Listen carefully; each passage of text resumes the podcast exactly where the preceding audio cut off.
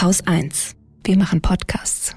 Hey Leute, wenn ihr die Wochendämmerung mögt, dann könnt ihr uns einen sehr großen Gefallen tun, indem ihr mal ganz kurz in eurem Podcatcher in die Shownotes schaut. Da findet ihr einen Link zum deutschen Podcastpreis. Noch bis Sonntag, also bis zum 28. Mai, könnt ihr dort für die Wochendämmerung abstimmen. Und wir fänden das natürlich super, super cool, wenn wir für unsere Arbeit einen Preis bekommen würden. Also guckt in die Shownotes, klickt den Link, stimmt für die Wochendämmerung ab. Und jetzt geht die Sendung auch los.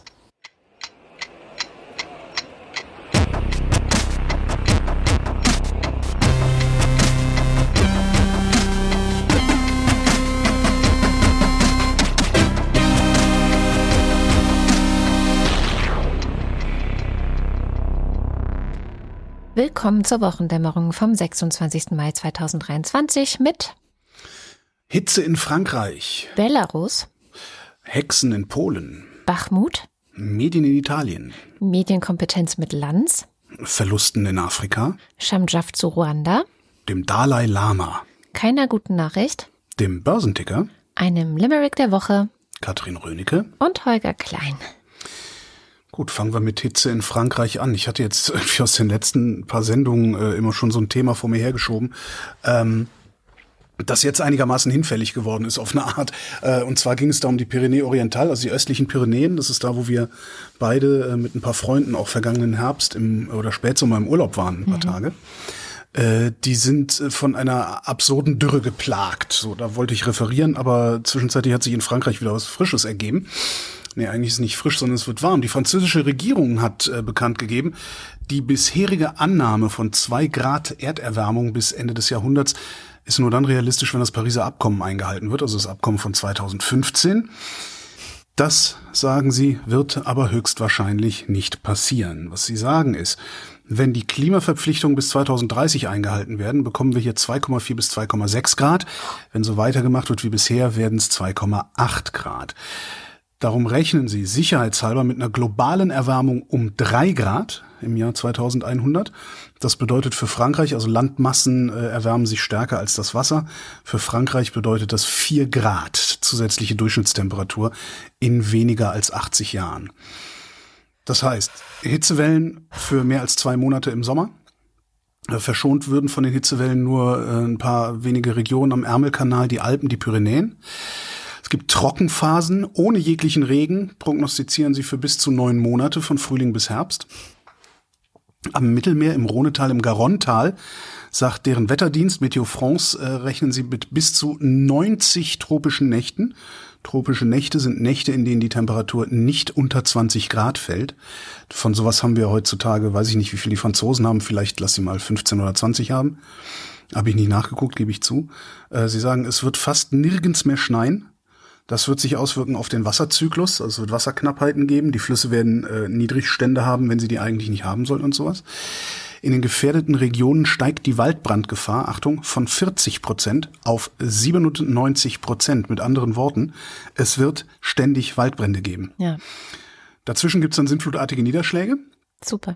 Äh, und äh, alleine am Atlantik und am Ärmelkanal äh, müssten wegen der Küstenerosion, weil auch das Meer erwärmt sich, die Meeresspiegel steigen, 50.000 Wohnungen und Häuser evakuiert werden. Und das wird teuer, was die sich da ausgerechnet haben. Das Umweltministerium in Frankreich geht davon aus, dass die Nummer 45 Milliarden Euro kosten wird. Jährlich. Das ist mehr, als Frankreich für Verteidigung ausgibt. Ja. Und es ist noch lange nicht so ausgemacht, äh, nicht, nicht ausgemacht, dass es wirklich so kommt, weil nämlich, sagen sie auch, niemand weiß, was passiert, wenn es wieder erwarten noch weiter eskaliert. Zum Beispiel irgendwelche Kipppunkte werden überschritten. Ja. Das sind ja so Sachen, wo wir noch nicht so genau wissen, ob es da nicht noch verstärkende Effekte gibt. Darum überlegen sie sich auch gleich noch ein Worst-Case-Szenario dazu. Bisher ist es nur eine, eine Trendfortschreibung gewesen. Ähm, bei dem sie sich nicht den Jahresdurchschnitt angucken, sondern einfach nur die am schlimmsten betroffenen Zeiträume, nämlich die Sommermonate. Und da wären es dann in Frankreich über 5 Grad Celsius. Wow. Zusätzlich, also über 5 Grad Celsius. Ähm, jetzt wollen sie im Sommer dazu eine öffentliche Anhörung machen. An der können sich dann alle Interessenvertreter beteiligen und sollen auch, also Kommunen, Nichtregierungsorganisationen, die Behörden, die Industrie, Bürgerinnen und Bürger sollen auch mitmachen können. Da bin ich mir aber nicht, ist mir nicht ganz klar, wie, wie Frankreich das organisiert. Vielleicht haben wir äh, in der Hörerschaft Menschen, die in Frankreich leben und das erklären können, wie halt so eine, eine öffentliche Anhörung vonstatten geht, die dann irgendwann auch vorbei ist, Ende des Sommers. Und dann wollen sie sich zusammensetzen und gucken, wie äh, gehen wir diesen Pfad denn möglichst gemeinsam entlang, ohne dass es mhm. allzu große Ausfälle und allzu große Probleme gibt. Ähm, gleichzeitig sagen sie, dass das nicht bedeuten kann, jetzt die Klimaschutzmaßnahmen einzustellen was einigermaßen äh, wichtig ist, wahrscheinlich auch in Frankreich. Ja. Naja, du sagst, ey, äh, ich guck dir die AfD-Wähler an. Ja, ja, komm ich gleich. Die zu. halte ich für durchaus so dämlich, äh, äh, zu ja. glauben, dass die Erderwärmung nicht trotz dieser ganzen Anpassungsmaßnahmen äh, so schnell wie möglich, so früh wie möglich gestoppt werden muss. Also von daher, ja, finde ich ganz gut, dass sie es wenigstens dazu sagen. Nur das mit dieser öffentlichen Anhörung, das habe ich nicht so richtig verstanden. Also ich, ähm, es gibt immer wieder ähm, Gespräche darüber, was man machen kann, um den politischen Dialog zum Thema Klima zu verbessern. Und da sind äh, Bürgerdialoge tatsächlich eines der großen Mittel der Wahl, mhm. weil dieses Einbinden von BürgerInnen so zentral ist, um die auch wirklich mitzunehmen. Also auch wirklich, dass alle einmal verstehen, wie ernst ist die Lage und okay, ähm, warum ist es notwendig oder was ist notwendig jetzt mhm. zu tun so. Und das funktioniert wohl so am besten und viel schlechter eben über diesen medial vermittelten Diskurs. Ja. Ähm, der ist auch viel, viel zu, viel zu stark fragmentiert dann ja. letztendlich auch, weil, äh, ja, wenn du, wenn du so einen Bürgerdialog machst, irgendwer kennt dann irgendjemanden, der dabei war und äh, kann dann nicht mehr sagen, die da oben äh, haben es ja. gemacht. Ne? Ja, das ist eigentlich eine ganz gute Sache. voll gut. Aber finde ich, das muss ich mal gucken, muss ich mir mal irgendwann, wenn ich, wenn ich Muße habe, drum kümmern, wie die Franzosen das da das machen, wenn die sagen, so, wir machen jetzt eine öffentliche Anhörung, mhm. ähm, wie, wie das aussieht. Also es kann natürlich auch sein, dass es einfach so eine Farce ist, wie diese Expertenanhörungen in den Ausschüssen im Bundestag, ne? wo sowieso das Ergebnis schon feststeht und äh, Leute dann nur noch eingeladen werden, um ja letztendlich nochmal ein bisschen für Presse zu sorgen oder irgendwie sowas. Naja, ich, was ich ganz interessant finde daran ist halt, dass ähm, Frankreich jetzt einfach mal Zahlen auf den Tisch packt. Ja. Und sagt so, wir, da, davon gehen wir aus, wir rechnen mit diesen Kosten und jetzt reden wir darüber, äh, was wir da machen. Das ist halt ungefähr das Gegenteil von dem, was die Bundesrepublik Deutschland zu machen scheint, ähm, die immer nur so tut, als bräuchte man das alles nicht, als wäre das alles Quatsch. Ja. Ähm, vielleicht ist, hat da auch die Bundesregierung ein bisschen gepennt. Äh, also die jetzige Ampel, also die davor, die hat sowieso gepennt. Ja. Das äh, haben sie auf, auf allen äh, nur ja, denkbaren Ebenen. genau. Ähm, eventuell haben die da auch wirklich in ihrer Kommunikation oder auch in ihrer in ihrem Workflow ein bisschen gepennt. Vielleicht hätte die Bundesregierung erstmal hingehen müssen und das genau so machen müssen und sagen so passt mal auf Leute, wir gehen jetzt mal von folgenden Szenarien aus das, das, das, ne? ein Best, ein Mittel, ein Worst Case oder meinetwegen auch ein Mittel, ein Worst Case. Äh, und das dann auch tatsächlich mal auf die Regionen übertragen, wie sie es hier halt auch zum Teil machen, dass sie sagen, am Mittelmeer wird es 90 tropische Nächte geben. Ja? Und wenn es nachts nicht kälter als 20 Grad wird, dann heißt es, dass du tagsüber wahrscheinlich nicht rausgehen kannst an manchen Tagen, ja. ohne dass du sofort dehydrierst. Das kriegst du ja noch mit Klimaanlage und sowas in den Griff. Ja. Weißt du? Viel schlimmer ist ja, wenn du rausgehst, dehydrierst, du fällst tot um. Es gibt Temperaturen und Luftfeuchtigkeitsverhältnisse, die, die, die kannst du nicht überleben. Ähm, ja. Und sowas fehlt für uns halt komplett.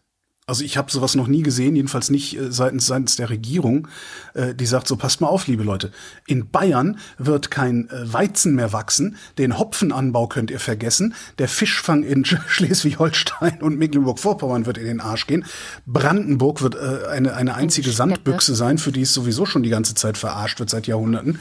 Also dass, so, dass solche Sachen mal gesagt werden, was, was weiß ich, was noch irgendwie, äh, Stuttgart wird unbewohnbar, weil der Kessel sich zu stark aufheizt, lauter lauter solche Sachen würde ich gerne mal hören, weil in dem Moment, wo man mir sagt, so pass mal auf, Keule, wenn du jetzt die nächsten 30 Jahre in Berlin bleibst, richte dich auf die und jene Umstände ein. Mhm. Und jetzt reden wir mal darüber, was wir tun, um die entweder zu verhindern oder zu lindern. Eins von beiden. Ja. Aber kommt nicht, finde ich komisch. Ich bleibe direkt bei diesem Thema. Ähm, und zwar geht es ein bisschen um Medienkompetenz, aber es geht auch ums Klimathema. Ähm, es gab gerade wieder ein ZDF-Politbarometer, was ja mhm. immer so abfragt, Stimmung in der Bevölkerung, bla bla. Ja, ja. Äh, und da gab es auch zum Thema Klima eine Befragung. Und zwar ähm, sagen da 34 Prozent der Befragten, dass die Umsetzung der Maßnahmen zum Klimaschutz in Deutschland zu schnell gehen. 34 Prozent, also wow. gutes Drittel. Äh, für 16 Prozent ist es gerade richtig. So. Mhm. Und immerhin 42 Prozent, also nicht ganz die Hälfte, aber die Mehrheit findet, dass es zu langsam geht. Wenn man dann nochmal guckt, was die unter 35-Jährigen finden, die finden zu 60 Prozent, also mehr als deutlich mehr als die Hälfte, dass es zu langsam geht. Jetzt äh, nochmal reingezoomt in die Parteien. Die Anhänger der AfD finden zu zwei Drittel, die Anhänger der Union zur Hälfte und die Anhänger der FDP zu 44 Prozent, also nicht ganz äh, die Hälfte, dass es zu schnell geht mhm. mit den Maßnahmen zum Klimaschutz. Und ich pick jetzt mal die AfD raus, weil äh, auch in diesem F, äh, ZDF Politbarometer ist die AfD momentan in den Umfragen eine der Gewinnerinnen. Ja. Äh, sind jetzt momentan bei 17 Prozent, wenn äh, nächsten Sonntag Bundestagswahl wäre. Und das finde ich schon eine sehr, sehr erschreckende Zahl. Und da passt dann ganz gut, dass gestern Abend bei Markus Lanz mal wieder ein Vertreter der AfD saß, ein mhm. sogenannter mhm. Klimaexperte, in Anführungszeichen, weil ich glaube nicht, dass es in dieser Partei so jemanden gibt. Na, ist es dann wahrscheinlich heißt es klimapolitischer Sprecher, ne? Ja, ja. Der, oder energiepolitischer auch, oder? oder so. Oder das, sowas, ja. Ich habe mir das alles, ich habe mir nicht mehr den Namen aufgeschrieben. Weil ich äh, Cotré heißt der Mann. Ja, okay. Ähm, jedenfalls ist es ja in der Regel eine sehr schlechte Idee, so Typen einzuladen. Aber jetzt äh, bin ich ja immer Fan von Lanz oder beziehungsweise von seiner Redaktion, weil ich oft das Gefühl hatte, die laden dann zwar während Corona so Schwurbler ein oder die hatten auch schon mal den Meuten da, aber äh, setzen dann an deren Seite jemand, der diese Leute auseinandernehmen kann. Ja, also bei Henrik Streeck saß Mighty Nguyen Kim da äh, daneben und hat halt dann wirklich mhm. richtig schön alles mal auseinandergenommen. Das war herrlich, kann ich auch nur empfehlen, äh, mal nachzugucken. Oder bei Meuten saß halt Cem Özdemir daneben und hat den wirklich nicht davonkommen lassen, so. Und hat mhm. wirklich gut Paroli gegeben. Und diese Woche neben diesem, also oder gestern Abend neben diesem AfD-Typen saß Multiplativ, also ein wirklich extrem renommierter Klimaforscher, Ozeanograph, Meteorologe und die, wie ich finde, immer sehr kluge Melanie Ammann vom Spiegel. So. Und ich entschuldige mich schon mal, weil ich habe es nicht geschafft, unter sechs kleinen Ausschnitten zu landen, die Ui. ich hier mitbringe. Um, aber es, ich finde, dass es extrem wirklich ein, ein, ein Lehrstück war ähm, in Sachen, wie sollten wir eigentlich solche Diskussionen führen. Weil ich der Meinung bin, das sage ich auch gleich vorweg, dass wir uns mit diesen Leuten auseinandersetzen müssen. Also ich glaube nicht, dass wir einfach nur sagen können, wir machen, wir beziehen die nicht in den Diskurs ein, weil die haben dann ihre Räume, wo sie den Diskurs weitertreiben auf Telegram oder sonst wo. Und wenn wir die Leute. Du meinst jetzt, du meinst jetzt äh, äh AfD-Funktionäre. Ich meine auch oder? die Meinung oder die, die, die Diskurse, für die sie stehen und die sie vorantreiben. So. Ähm, ja, ich weiß, du bist da kritisch, aber ja, lass, ich, lass, mich mal an ich diesem mir, Beispiel... Ich mache mir Notizen. Lass genau. mich atmen, ich mache mir Notizen mach, und äh, jammer dann hinterher. Ähm, genau, wir steigen mal äh, direkt mit Multiplativ ein, weil der eben ganz gut klar macht, wie sozusagen wirklich der Stand der Klimaforschung ist. Die Frage, ob der, die Klimaveränderung, ob die menschengemacht ist oder nicht, die stellt sich für die Sie stellt sich nicht mehr. Nicht. Und die stellt sich für. Gibt es Wissenschaftler, die das noch Und Schon haben wir eine Verengung der Diskussion. Moment, äh, ich, Eine Sekunde, äh, darf ich den Satz, Sie dürfen sofort äh, Satz kurz zu Ende, dann dürfen Sie. Ja, äh, ich, ich glaube, das Beste, äh, was man hier jetzt sagen kann, wenn es um die Wissenschaft geht und ob es nun wirklich äh, die ganze Wissenschaft ist oder, oder nicht, ist die Tatsache, äh, dass zwei Klimaforscher, von denen einer mein Doktorvater gewesen ist, 2021 den Physiknobelpreis bekommen Klaus Hasselmann. Haben. Klaus Hasselmann, mhm. genau. Hamburger, und, ne? Hamburger, ja. ja. in Hamburg geboren. Ja. Äh, und ähm, äh, in der Laudatio steht also für die Erkennung des menschlichen Einflusses auf das Klima und für die realistische Vorhersage der Klimaentwicklung. Das haben die ja in den 90er, 1990er Jahren gemacht, ne, das heißt also schon vor Jahrzehnten, ne, haben dann auch vorhergesagt, okay, wie würde sich unser Klima entwickeln. Ja. Mhm. Und deswegen äh, muss man schon sagen, ich meine, äh, mehr Adlung kann man einfach nicht bekommen als den Physiknobelpreis. Und wenn man jetzt bestreitet, dass das Physik, äh, no, dass das Nobelpreiskomitee irgendwie okay. aus Blödmännern besteht oder eine verengte Sicht auf die Dinge hat, dann hat man sich am Ende von der Wissenschaft abgekoppelt. Also sehr klare Ansage von Latif zu dem Thema. Daraufhin der Typ von der AfD. Wegen diesen, diesen Konsens in der Wissenschaft, den gibt's ja nicht. Ich glaube, Frau Ammann, auch der Spiegel muss ja zugeben, also diese 97 Prozent des Konsenses aller Wissenschaftler, den gibt's ja nicht. Da muss Natürlich ja zurückgerudert Haben wir auch schon oft geschrieben. Und selbst im Spiegel haben wir gelesen, dass das nicht so ist. Äh, wir haben verschiedenste Ebenen. Äh, wir Sagen haben Sie, einmal, bleiben Sie einmal, einmal eins nach dem anderen abarbeiten, Herr Kuttri. Ich will Ihnen gerne folgen. Haben, Sagen ja, Sie bitte, Sie sagen, haben, diesen Konsens gibt es nicht. Ähm, genau. Wo, wo, wer sind und, die Leute, namhafte Wissenschaftler, und, äh, auf die Sie sich berufen? Sie sagten gerade, sehr mhm. interessant, da gibt es Leute, die genau. haben eine genau. andere Meinung. Aber, aber das, äh, das äh, kommt durchaus an der einen oder anderen Stelle hervor. Es gibt durchaus Menschen, Leute, die am wissenschaftlichen oder am, am Bericht des IPCCs mitgearbeitet haben, die sich heute davon abwenden. Da gibt Wer? es verschiedenste Namen. Wer? Das spielt keine Rolle. Lüning doch, zum doch, Beispiel. Das spielt eine Rolle jetzt ja, gerade hier. Ja, Lüning zum Beispiel. Wer ist das? Wer ist das? Herr Lüning hat mitgearbeitet am äh, Bericht oder nehmen Sie auch äh, Herrn Fahrenhold hier, ähm, der also durchaus dort eine Den ehemaligen Hamburger Umweltsenator, meinen Sie jetzt? Und viele, genau, ich rede jetzt, und viele, viele andere auch. Ist das Aber wir müssen, uns, wir, müssen uns diese, wir müssen uns da gar nicht verengen. Doch, doch, Dreist, doch, doch, doch. Nein, Herr Gottre, bitte. Nein. Wir Sie haben können, in den nein, 70er Jahren, in den 70er Jahren, ganz kurz. da gab es eine Einigkeit in der stopp, Wissenschaft. Nein, nein, nein, diese Sendung funktioniert anders. Herr Gottre, nein, das geht nicht. Ich, ich stelle Ihnen eine klare Frage und sage, welche Wissenschaftler? Und ich würde gerne wissen, genau. wer das ist. Auf wen berufen diese Sie sich? Das ist eine ganz die kann ich jetzt Frage. nicht. Aber Sie erhalten die Antwort. Ich suche die raus. Ich bringe die morgen auf meine Webseite und dann können wir da gerne weiter diskutieren. Aber Sie energiepolitischer Sprecher der AfD. Ja, genau. Also man hört schon, und so geht es die meiste Zeit eigentlich so. Land. Ja, das ist das Problem ist halt, ähm, ich habe auch versucht mir das anzugucken und habe äh, nach ein paar Minuten entenhaft ausgeschaltet. Und das Problem ist, ähm, und genau darum bin ich auch der Meinung, dass man AfD-Funktionäre grundsätzlich nicht einlädt und äh, ihnen keine Bühne bietet, egal in welcher Konstellation. Ähm, er ist als Gewinner rausgegangen. Nee. Weil er war der einzig Besonnene. Und genau das ist es, was äh, rechts außen gefeiert werden wird. Den geht's nicht um Fakten. Rechts außen, schon im rechten Rand geht's nicht um Fakten, rechts außen erst recht nicht. Denen geht's nur um Emotionen. Und emotional hat dieser AfD-Typ gewonnen. Ja, und genau da ja, und genau das war der Fehler. Ja nicht fertig gesehen hast das du stimmt ja gesagt, ja. ne? Ja. Ähm, deswegen lass mich mal weitermachen, dann können okay. wir da hinterher nochmal zu der Frage zurückkommen, mhm. ob der Typ gewonnen hat. Ähm, also Lanz, klar, der Lanz ist sehr hart dran, so bleibt äh, nicht locker und äh, fragt dann auch nochmal ganz konkret nach. Und nochmal die simple Frage, oder ich kann sie mir eigentlich auch sparen. Das heißt, welcher Wissenschaftler sagt Ihnen, ernstzunehmender Wissenschaftler, dieser Klimawandel, der gerade stattfindet, ist nicht menschengemacht? Wer sagt Ihnen das? Nehmen wir zum Beispiel den äh, Physik-Nobelpreisträger Anton Zeilinger. Er sagt ganz klar. Wer ist das? Der Physik-Nobelpreisträger. Also der Physik-Nobelpreisträger Anton Zeilinger, den Namen, den merken wir uns. Der kommt nachher ja. nochmal. Ja. Ähm, jetzt kommen wir erstmal zu Melanie Ammann. Die macht nämlich nochmal so, so eine Metaebene auf und erklärt nochmal, warum es problematisch ist, warum, wenn so ein Typ in der Talkshow sitzt und wie die meisten Talkshows dann dazu beitragen, dass diese Desinformation und dieses Zweifelsäen und so weiter immer weiter in die Mitte des Diskurses rücken dadurch. Es war sehr interessant. Herr Cottret sagte, ich habe eine andere Meinung. Und ich sage dann immer, ja gut, jeder hat ein Recht auf eigene Meinung. Wir sind glücklicherweise ein, ein, freies, liberales Land. Jeder kann denken und sagen, was immer er möchte. Aber niemand hat ein Recht auf eigene Fakten.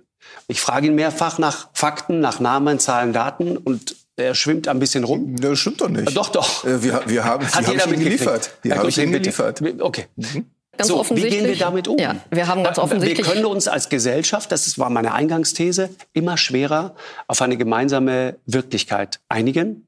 Das ist schwierig, weil dann kannst du politisch nicht mehr richtig agieren. Wenn du etwas beschließt, etwas machst, weißt du, du hast die Hälfte deines Landes gegen dich. Und wenn du es anders machst, hast du die andere Hälfte gegen dich. Das heißt, irgendwann kommen wir als Gesellschaft an so einen Punkt, wo es nicht mehr weitergeht. So ist es. Und ich finde diese Versuchsanordnung hier zeigt, dass, äh, dass wir da auf einem ganz, ganz schlimmen Weg sind. Weil wir haben hier zwei Menschen sitzen. Der eine ist ein international anerkannter Fachmann in seinem Gebiet, der die Meinung hat, die auch würde ich sagen, 99,5 Prozent der Menschen, die sich auskennen mit dem Thema, die gesagt. sich fachlich auskennen mit dem Thema, äh, vertritt, der hier äh, mit den Fakten argumentiert. Und wir haben äh, jemanden, der, äh, Entschuldigung, aber einen Populisten, der äh, mit seiner Meinung äh, dagegen hält und äh, mit einer Suppe aus äh, äh hier und da ein paar Namen, die in den Raum geworfen werden von Menschen, deren Qualifikation äh, in keiner Weise äh, mit der von Herrn Latif ebenbürtig ist, äh, der sozusagen operiert und hier eine Zahl Wahl, dort die University of Alabama äh, und also einfach ein Mischmasch äh, aus das, das Zweifel säen soll letzten Endes, das Nebelkerzen wirft und wo ich wahrscheinlich vermute, dass die Leute am Fernseher sich sagen, gut, da sitzen zwei, die sind offensichtlich unterschiedlicher Meinung. Mhm. Das ist ja das Problem, ne? Also das ist das, was du auch meinst. Mhm. Ja. Flood the zone with shit. Und dann hast du in der Regel einen Moderator oder Moderatorin, die nicht in der Lage sind, diese Aussagen irgendwie äh, zu checken, zu zeigen, dass es Lügen sind, dass es gezielte Desinformation ist, das klarzustellen. Also du bist da ja auch leid erfahren, oder? Äh, bisher hat, bisher hat äh, Cotré äh, äh ausschließlich gelogen, wenn ich mich nicht täusche. Ja. Aber okay, ja. Hm? Genau. Also und ich meine, ich habe auch neulich im Deutschlandfunk zum Beispiel genau so ein Interview mit äh, Sarah Wagenknecht gehört, mhm. ähm, wo einfach der Moderator, die hat halt aber wirklich auch so eine so eine Salve von Desinformation in einen ja. Satz gepackt. Also ganz ganz viele Sachen. Dann schafft er das halt eine Sache zu widerlegen, der Rest ja, bleibt stehen. Ist, ne? Ja, das ist der Trick, wie die wie das das ist schon äh, die Strategie der Neonazis in den in den 80er äh, und 90er Jahren gewesen, die Diskurshoheit zu erlangen. Ja. Ja. So. Da ging auch äh, mit Rechten reden, war ja so ein Buch, das äh, meist missverstandene Buch des bisherigen Jahrtausends, glaube ich. Ähm, da ging es auch genau darum, wie diese Strategie funktioniert und ja. äh, was man dagegen tun kann, falls man mal mit Rechten reden sollte. Genau. Noch zwei Clips, äh, Clips dann haben wir es geschafft. Also wie mhm. hat der Typ der AfD darauf reagiert? Der fühlte sich dann natürlich so in die Ecke gedrängt und ähm, die reagieren dann natürlich mit Rumopfern. Mhm. Zwei Drittel der Deutschen wollen sich öffentlich nicht mehr äußern zu den Themen Migration, Islamisierung, Gender, Homosexualität. Wir reden gerade das über heißt, Klima. die Meinungsfreiheit ist eingeengt und ist in Gefahr. Es geht ja nicht um die Frage, ob Sie etwas sagen dürfen. Nicht, es geht um die Frage, ob Ihr Wortbeitrag als, es geht nicht um die Frage, ob Sie etwas sagen dürfen oder nicht, sondern es geht um sondern die Frage, ob Ihr Wortbeitrag als Expertenbeitrag wahrgenommen wird hm. oder ob Ihr Wortbeitrag und Ihre Meinung. Nein, ich erkläre Ihnen nur, wie ich es gemeint habe. Ähm, mhm. Es geht darum, ob Ihr Wortbeitrag vom Inhalt her und von der Sachaussage her, oh, dass zum die, Thema Klima, lassen doch, ob der dasselbe Gewicht und dieselbe, ob er dasselbe Gewicht und dieselbe Bedeutung hat, wie die Aussage von jemandem, der sein Leben der Wissenschaft verschrieben hat. Soweit so guter, normal. Guter Trick, guter ja, Trick. Lassen Sie doch Zuschauer, die Zuschauer das selber entscheiden. Genau, genau, genau. Das ist ungefähr so wie Precht und nee, wer war das? War das war das war das Precht oder Welzer, der dann als Niggemeier ihn in die Ecke gedrängt hat, auch gesagt hat, lassen wir doch einfach das Publikum darüber ja. abstimmen, was richtig ja. ist und was falsch. Ja. Genau, die können das alle beurteilen. Wir können das alle so gut beurteilen. Wir sind solche und gerade die AfD, also gerade die Leute, die wirklich Demagogen sind, wollen auf einmal das, das, das Ziel ihrer Demagogie entscheiden lassen. Sehr schön, ja. Ja. So. jetzt, jetzt kommt der Showdown. Natürlich will der Typ immer weiter Zweifel sehen. Also das ist, merkt man auch in der ganzen Sendung, das ist die Strategie. Mhm. Und er macht dann halt einfach weiter. Es gibt keine also, wissenschaftliche Grundlage, die also darlegen kann, dass wir wirklich äh, mit einer Häufung von äh, Extremwettern. Aber was ist denn Ihre Antwort auf ja, dieses Problem? Stopp, stopp, ist doch, was ist denn Ihre Antwort auf dieses Problem? So, und jetzt, doch Quatsch. jetzt kommen wir, jetzt Herr kommen wir zu dem Herr Punkt. Herr nee, bitte, schade, ganz kurz, stopp mal, stopp, sonst wird das hier so Monolog. Stopp, nein, nein, bitte. Kommen wir gerade zu es gibt doch die Daten des Deutschen Wetterdienstes. Das kann man doch so nicht machen. Unsere Daten beginnen, oder die Daten des Deutschen Wetterdienstes bei uns in Deutschland, die beginnen 1881. Anhand dieser Daten kann man ganz eindeutig ablesen, dass Wetterextreme zunehmen. So. Ja, und Sie stellen sich jetzt hin und sagen, das ist alles Zufall. Ja, ich kann Ihnen x andere Beispiele nennen. Ich kann Ihnen statistisch signifikante Trends nennen anhand der Messungen, die wir haben, die zeigen, dass Extremwetter zugenommen haben. Und jetzt setzen Sie sich hier hin und sagen, es stimmt nicht. Auf welcher Datenbasis machen Sie diese Aussagen? Worauf berufen Sie sich? Ich, ich will also die Diskussion eigentlich immer wieder versachlichen, aber das klappt eben oh. leider nicht. äh, wir haben festgestellt, Herr Gottre, das könnte damit das zu tun haben, dass Sie ständig ändert. mit Gefühlen argumentieren, aber nein, wenig nein, mit nein, Fakten. Nein, nein, nee, das, äh, doch, doch. nee, das machen Sie und äh, Frau Ammann. Nein, Frau Ammann sagte ja gerade 400 die, Waldbrände. Sie sagten, mein Gefühl ist, wenn ich so das Radio anhöre, das ist, ist, ist Apokalypse, aber eigentlich Argument, ist es doch ganz was anders. Sie brachte. Sie hat dieses Gefühl. Und Sie haben immer noch nicht gebracht. geantwortet auf die Frage, und, Ihr, Ihr Nobelpreisträger jetzt, übrigens, jetzt, Herr Kottri, ganz kurz, der Nobelpreisträger, den Sie mhm. gerade zitiert haben, ne? Mhm. der Quantenphysiker. Mhm. Jetzt kommen wir auf Na, ganz kurz, Punkt. ganz kurz, ganz kurz. Ja, bitte. 2017, mhm. Kollegen in der Regie haben das gerade recherchiert, 2017 mhm. zusammen mit anderen auf die Straße gegangen, weil er sich Luft machen wollte, weil er sauer war über Klimaleugner. Das ist der Mann, den Sie gerade als Kronzeugen zitieren. Äh, Klimaleugner, äh, ja. ich weiß nicht, wen Sie damit meinen. Also ich, ich, ich auch nicht. Komm, ich muss jetzt kurz nachdenken. Also die, aber ich habe eine Idee. Die darüber streiten. Sie haben gerade Herrn also Zeilinger hier als Argument in die Runde geworfen. Entschuldigen Sie, ich habe zitiert. Äh, wollen wir nochmal zurückspulen? Dann hören wir uns das mal an. Was, was haben Sie denn zitiert? Habe. Was haben Sie denn Na, zitiert? Haben Sie nicht zugehört? Herr, Herr Zeilinger, was hat Herr Zeilinger gesagt? ich werde es hier nicht nochmal wiederholen, weil es hm. einfach oder für Sie. Okay, nicht. gut, Herr Lanz. Also für Sie nochmal. Okay. Dann, ne, ich glaube die anderen haben es mitbekommen. Okay. Also Herr Zeilinger hat eben gesagt, dass sich die Wissenschaft äh, nicht sicher sein kann, die Zukunft vorherzusagen mit Sicherheit. So. Das ist ja, und, das ist ja ein, ein ganz allgemeingültiger Satz, den auch relativ unterschreiben aber, würde, aber genau den Dr. Melanie Amann unterschreiben würde und sogar ich. Forschung zu. Der ja. passt hier, also genau. Dieser Mann ist und, auf die Straße gegangen ja, aus Protest ja gegen Klimaleugner. Ich bitte Sie, das der, der Mann ist alles, sage, aber sicher kein Kronzeuge für Ihre als, kruden Thesen. Sicher nicht jemand als Klimaleugner äh, bezeichne, dann will ich ihn nicht ausreden lassen, dann will ich ihn stigmatisieren. Okay. Und das ist das Problem okay. bei uns in der, in der okay. überhaupt in vielen Bereichen. Wir diskutieren einfach viel zu wenig. Also nicht mal äh, Herr auch, auch beim, Herr beim Klima nicht. Wir kommen vielleicht ich, nachher noch mal zum Thema Die Kollegen Russland. aus der Regie haben gerade noch mal den gesamten Satz von Herrn mhm. Zeilinger, den Sie gerade mhm. sehr krude zitiert haben, noch mal rausgesucht. Gern. Wissen Sie, wie der geht?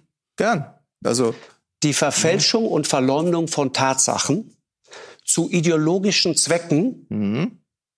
und an dem Punkt kommen Sie ins Spiel, bedrohen nicht nur die Wissenschaft, sondern auch die Grundlagen der Demokratie. Genau, das, das ist das krasse richtig. Gegenteil dessen, was Sie gerade hier insinuiert und in den Raum geworfen haben. Warum zitieren Sie diesen Mann? Aber, aber Herr Lanz, also ja, mit welchen Methoden arbeiten Sie jetzt hier? Wieso? Sie können doch nicht einen anderen Recherche. Satz. Das ist ein Live-Faktencheck, den Sie gerade Live nicht verstanden haben. Es ist, es, ist, es ist 2023. Sie können es auch morgen auf Ihrer mhm. Seite machen. Ja, das ist egal. Ich. Genau. Sie werden aber ja. nichts anderes finden. Ja. Der Live-Faktencheck 2023. Ah, mein lieber Herr Gesangsverein. Das ist genau das, was ich mir seit, weiß ich nicht, seit ich denken kann von solchen Sendungen und solchen Redaktionen wünsche, dass da noch eine Batterie Faktenchecker sitzt, die das Gesabbel von solchen Spacken ja. sofort auseinandernimmt. Zehn ja. Jahre nach Weil der Gründung der AfD. Ja. Ja, also. Halleluja der Typ, der, der hat also durchgehend, der hat, äh, ja, er hat versucht zu, also er hat, weiß ich nicht, er hat die Unwahrheit gesagt, muss man ja sagen, weil es kann ja immer noch sein, weil er ist ja ein Opfer, das haben wir ja alle gesehen jetzt, ja, ne, er ist ja ein ganz armes Opfer. Ja, mit das welchen wird, Methoden ich, ich, arbeiten Sie denn hier, Herr Lang? Ja, ja, genau, ja, ja, genau. Der ist jetzt ein ganz armes Opfer. Das, ich könnte mir auch vorstellen, dass wir, wäre ich irgendwie in diesen in entsprechenden äh, äh, schwachmaten Telegram-Gruppen unterwegs, wird der auch genau dafür gefeiert, hm. dass er das Opfer ist, dass er ja den Diskurs äh, offen halten will, das, ne, und so. Ähm, das heißt, er hat die Unwahrheit gesagt. Und zwar hat er mehrfach hat er die Unwahrheit gesagt. Ja. Fritz Fahrenhold, da hat der Lanz sogar noch gezuckt, hat gesagt, Moment mal, der ehemalige Bürgermeister. Ja, genau. Fritz Fahrenhold hat mal ein Buch geschrieben, das heißt Die kalte Sonne. Ein unglaublicher Unsinn darüber, woher es kommen könnte, dass sich jedes Klima erwärmt. Mhm. Äh, Lüning hat am IPCC-Bericht e meines Wissens noch nie mitgeschrieben. Mhm ja, sondern es vielmehr stand er sehr lange auf der Lohnliste äh, der fossilen Industrie. Ja, und Zeilinger ist halt Quantenphysiker. Der, der hat überhaupt keine, der, der ist kein Klimaforscher. Nö, aber das ist halt aber auch so. Das auf aber, der Seite der Klimaforscher, ja. Das ist nee, das ist ein ganz ganz billiger ein ganz billiger Trick ist das, den die AfD auch ganz besonders oft äh, benutzt. Die AfD operiert sehr stark mit Titeln Mhm. Die, die, so, die so wie Monstranzen vor sich hergetragen werden. Einmal selbst, also du wirst keinen, also zumindest habe ich noch keinen AfDler gesehen, der promoviert hätte und nicht diesen Doktortitel führen würde. Ja, die Wissenschaftler und Wissenschaftlerinnen, mit denen ich so zu tun habe, die verzichten auch, die sagen mir sogar, nennen Sie mich nicht Doktor, wir sind hier nicht beim Arzt. Ja? Ähm, das ist das eine. Und natürlich in einer, in einer Gesellschaft, die so unglaublich viel Wert auf Titel liegt, wo der Doktor, ne? Fra Dr. Franziska Giffey, ähm, die hat halt, ja, die, ich meine, die ist jahrelang ist die auf diesem Ticket geritten, äh, weil das ja besondere Kompetenz und Ernsthaftigkeit ausstrahlen würde. Und das ist, was der versucht, dieser AfDler, ne? indem er, ja, Anton Zeilinger, ja gut, Linus Pauling, kann ich auch immer sagen. Ne? Linus Pauling war auch ein Nobelpreisträger, der sich irgendwann eingebildet hat, dass hohe Dosen Vitamin C vor Krebs schützen könnten. Ja. Äh, was halt Quatsch ist. Ne? Und äh, noch ein Wort zum Spiegel. Das Ding kenne ich. Äh, diese 97 Prozent der Klimawissenschaft äh, weltweit sind sich einig. Ähm, da hat er nur halb recht. Ja, weil, weil er sagt, dass äh, der Spiegel zugeben musste, dass es nicht stimmt. Jein. Mhm. 97 Prozent sagen nicht, dass es nicht so ist. Ja. Das ist ein bisschen komplizierter. Ja, ja. Ein Teil sagt, ja, es ist menschengemacht, ein Teil sagt gar nichts. Also das ist ja auch nur eine Meta-Analyse gewesen, mhm. die, da, die da gemacht wurde. Die haben einfach geguckt, was sagt die Klimaforschung weltweit. Ein Teil sagt, das ist menschengemacht, ein Teil sagt gar nichts, ein Teil sagt, nö, beziehungsweise eher nicht. Also drei Prozent ähm, gehen davon aus, dass es auch irgendwas anderes noch sein könnte. Ja. Aber 97 Prozent sagen nicht, dass es nicht so ist. Und äh, daraus kann man, denke ich, ableiten, dass sie grundsätzlich auch der Meinung sind, dass es so ist. Ja. Weil wenn sie anderer Meinung wären, hätten sie es formuliert. Ja, jedenfalls. Aber das mit dem Faktencheck. Ja. Nicht schlecht. Man hätte es trotzdem anders machen können. Und da bin ich dann immer noch der Meinung, man darf rechtsextreme Funktionäre nicht in die Öffentlichkeit lassen. Die Themen, die diese Leute adressieren, ja, und ich habe auch nicht rausfinden können, jetzt ehrlich gesagt, was, was für ein Thema hat der eigentlich adressiert, warum hat der da überhaupt gesessen? Ja, schon wegen der Klimageschichte, äh, glaube ich. Und äh, ja, ja, er vertritt der, letztendlich ja die Leute, die sich weiterhin in dieser Gesellschaft gerne einreden wollen, dass es kein Problem gibt. Naja, da, da, da, da gibt's aber, da, da hätte man aber jemand Besseres einladen können. Ne?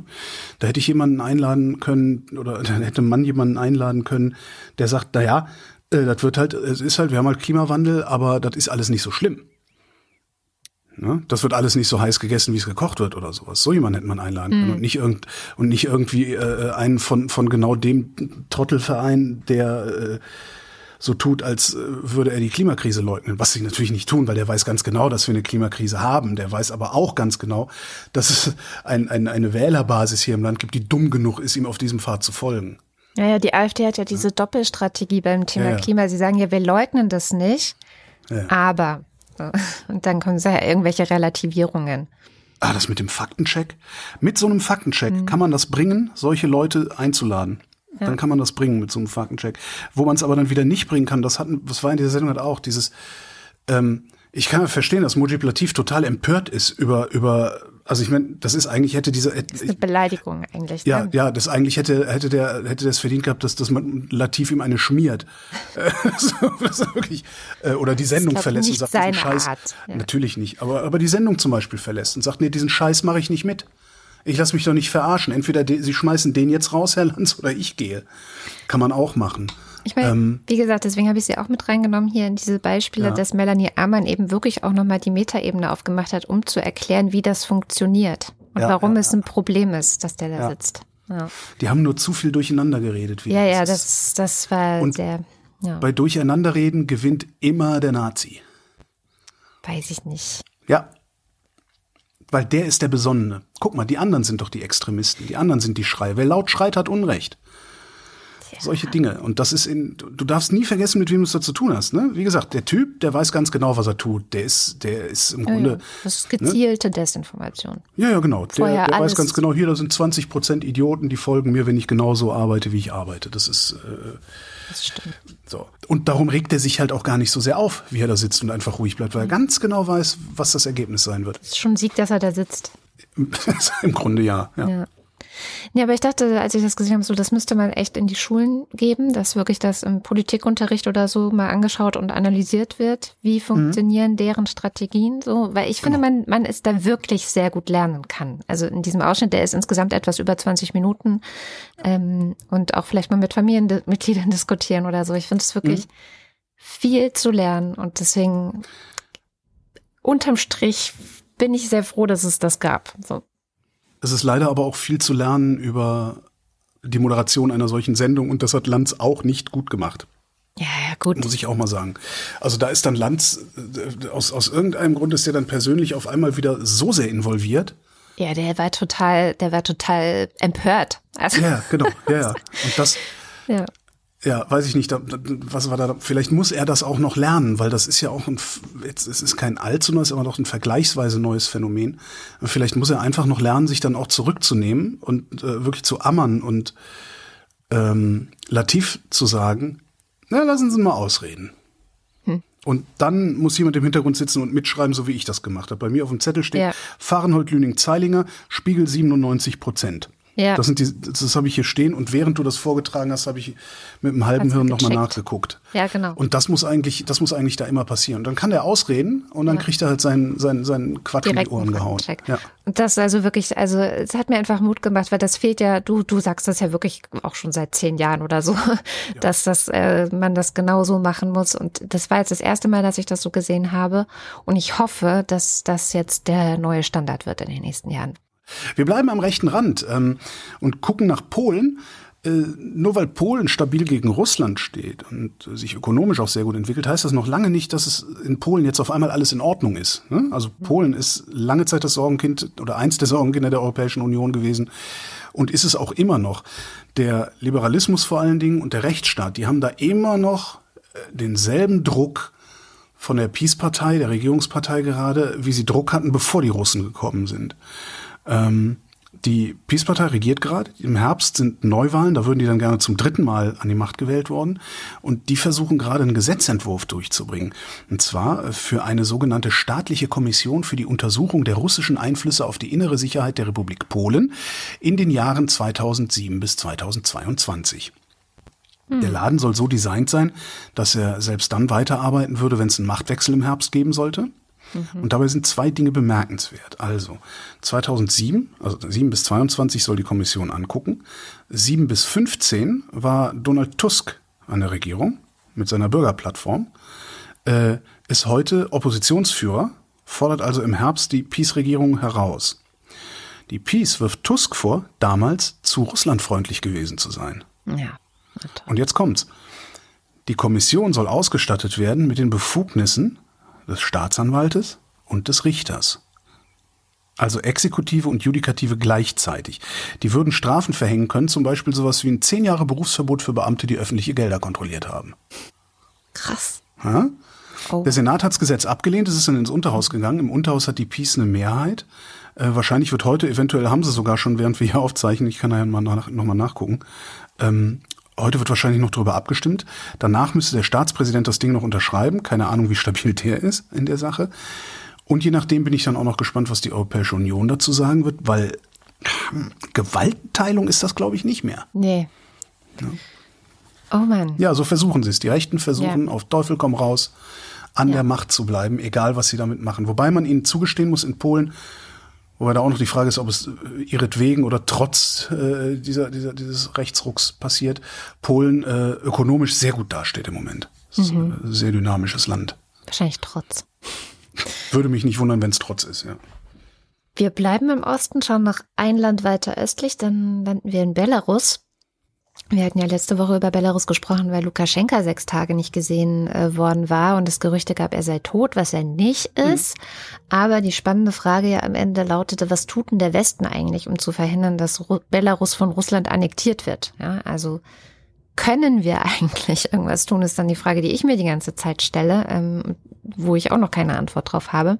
Jetzt gab es jedenfalls diese Woche eine neue Nachricht. Ähm, Russland hat ja schon lange einen Fuß in der Tür in Belarus. Äh, inzwischen würde ich sagen, hat der Fuß das ganze Bein nach sich gezogen. Die äh, Agentur TASS hat gemeldet, dass die Verlagerung äh, taktischer Atomwaffen von Russland nach Belarus begonnen hat. Mhm. Und ähm, ja, das ist ein weiteres Faktenschaffen oder Tatsachenschaffen hier in diesem Zusammenhang. Natürlich dient es auch dieser Drohkulisse, die Russland gerne mit den Atomwaffen äh, bauen möchte im Zusammenhang mit dem Ukraine-Krieg. Aber es dient natürlich auch ähm, ja, also man, Hanna Lyubakova, von der hatte ich ja letzte Woche auch schon ein bisschen gesprochen, hat so ein paar ganz schöne Zitate äh, im Zusammenhang mit diesem Vertrag, auch mit diesem Jahr ähm, wie jetzt auch Lukaschenko, welches Wording er benutzt. Und das ist schon ein Wording, wo man sieht, da wird ihm eigentlich von Russland was diktiert. Und er hat offensichtlich nicht mehr die, ähm, was er früher ja lange Zeit hatte, also viele Jahre, die die Kraft oder die, den, den längeren Hebel hat er nicht mehr, um sich dem auch zu, widersetzen, zu, hm. zu widersetzen und zu sagen, wir sind ein souveränes, eigenständiges Land.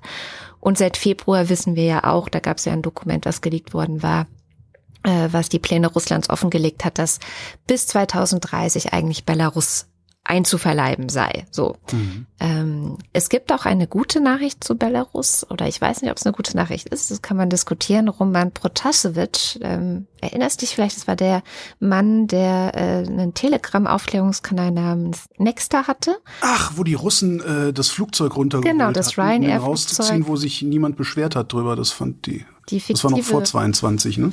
Genau, die fiktive mhm. Bombendrohung, äh, dann Landung in Minsk festgenommen, zusammen mit seiner Freundin. Genau. Ähm, dann gab es einen TV-Auftritt, wo er äh, ein Geständnis abgegeben hat und äh, ja teilweise Sachen relativiert hat. Da gingen alle davon aus, dass das erpresst worden ist. Also das ist ja auch eine typische Praxis in solchen Regimen und auch in Belarus, dass man eben Geständnisse ähm, ja erzwingt mit Gewalt. Und der wurde jetzt gerade begnadigt. So, ich sage, das ist eine gute Nachricht, weil jeder freigelassene Oppositionelle in Belarus, ähm, wo ja wirklich auch Folter und Misshandlungen an der Tagesordnung äh, sind, erstmal eine gute Nachricht ist, weil ein Mensch weniger gefoltert und misshandelt wird. Mhm. Aber gleichzeitig ähm, sind viele eben auch sehr skeptisch, weil man wird nicht, eigentlich wird man nicht einfach so begnadigt und freigelassen. Und ähm, wie gesagt, das Geständnis war schon inszeniert. Jetzt gibt es eben Spekulationen, ob er kollaboriert mit der Regierung und wie es jetzt weitergeht. Und das Ganze, ja, äh, ist noch so sehr viele Fragezeichen. Ähm, Decoder hatte diese Woche auch einen sehr langen Artikel über Repression in Belarus, äh, den ich empfehle und auch verlinke in den Show Notes. Da wird nochmal ganz gut geschildert, wie krass auch im Vergleich zu Russland zum Beispiel, und das ist relevant für die Freundin von Protasevich, Sofia Sapega, die ist nämlich russische Staatsbürgerin und die hat auch sechs Jahre Haft bekommen. Ähm, also die Ne, die wurde auch mit diesem mhm. äh, aus, aus dem Ryanair-Flugzeug rausgeholt und festgenommen.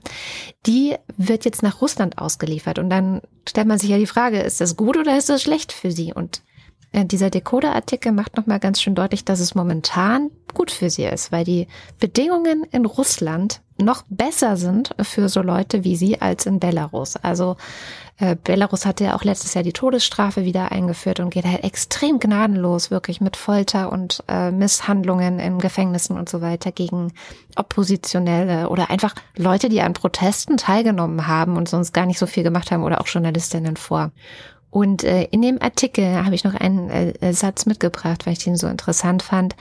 Äh, heißt es, ich zitiere, ob Putins Regime exakt den Weg des belarussischen Systems einschlagen wird, ist unvorhersehbar, doch es besteht ein reales Risiko, dass den Russen eine viel breitere Eskalation der inneren Repressionen erwartet, sobald der Kreml sein Potenzial auf dem ukrainischen Schlachtfeld als erschöpft betrachtet und die Frustration über diesen Misserfolg irgendwohin kanalisiert werden muss. Zitat Ende. Also eigentlich geht es diesen Leuten als erstes an den Kragen, wenn es in der Ukraine schlecht läuft. So, das ist die These, die ich sehr nachvollziehbar finde. Und wenn ich gerade schon in diesem Themenbereich bin, äh, vielleicht noch kurz über Bachmut sprechen. Ähm, Bachmut, die Stadt in der Ukraine, um die jetzt monatelang gekämpft wurde, vor allem Wagner gegen ukrainische Soldaten, gehört jetzt erstmal den Russen. Die Ukraine hat irgendwie angedeutet, dass sie es der russischen Armee so schwer wie möglich machen möchte, die Stadt zu halten. Aber es bleibt jetzt festzuhalten, Bachmut ist eigentlich der erste größere russische Eroberungserfolg ähm, seit letztem Sommer. So. Mhm. Ähm, die Freude darüber ist allerdings total gedämpft. Also die russische Propaganda versucht natürlich, das als Erfolg darzustellen. Aber der Diskurs in Russland ist, geht tatsächlich noch mal ein bisschen anders. Es gibt ja diese äh, bekannten russischen Militärblogger, die immer wieder ähm, beim ISW zitiert werden. Und die feiern gar nicht, weil sie halt ganz genau wissen, welchen Preis diese Eroberung hatte. Also ja. die ganz genauen Zahlen, warum das stimmt nicht, sind nicht bekannt so. Aber der Wagner-Chef äh, Prigorschin hat gesagt, also von seinen Wagner-Soldaten sind über 20.000 in Bachmut gestorben. Und man geht davon aus, also ich habe nochmal nachgeguckt, ob es irgendwo Zahlen gibt. Ähm, in der Wikipedia gab es so eine Tabelle, dass vermutlich ähm, 40.000 russische Soldaten oder ja um die 40.000 russische Soldaten dort gestorben sind. Das wären mindestens doppelt so viele wie ukrainische. Und da Wenn nehme ich das richtig verstanden habe, ging es aber auch genau darum. Ja, ja, oder? genau, ja. genau. Es ging darum, die beschäftigt zu halten. Genau, genau. Ähm, und auch, äh, dass die sich nicht auf die Frühjahrsoffensive vorbereiten können, sondern halt wirklich hier immer weiter kämpfen. Und ein russischer Politiker, Viktor Alksnis, Alksnis ähm, hat äh, das sehr knapp zusammengefasst und gesagt, naja, also die sowjetische Armee hat in neun Jahren Afghanistan wesentlich weniger Soldaten verloren Also mhm. weniger als die Hälfte auch. Und Prigozhin stänkert weiter, also der stänkert ja seit einigen damals, Wochen. Damals waren aber, damals waren auch klügere Leute an ja, der Macht. Also Gorbatschow hat halt viel mehr, viel mehr begriffen gehabt als Putin. Ja. Auch wenn ich mein, das viele, viele äh, äh, nicht wahrhaben wollen, aber ja. Ja, trotzdem führte es wahrscheinlich am Ende zum, ja, zu, mit zu einem Ende der Sowjetunion, aber gut.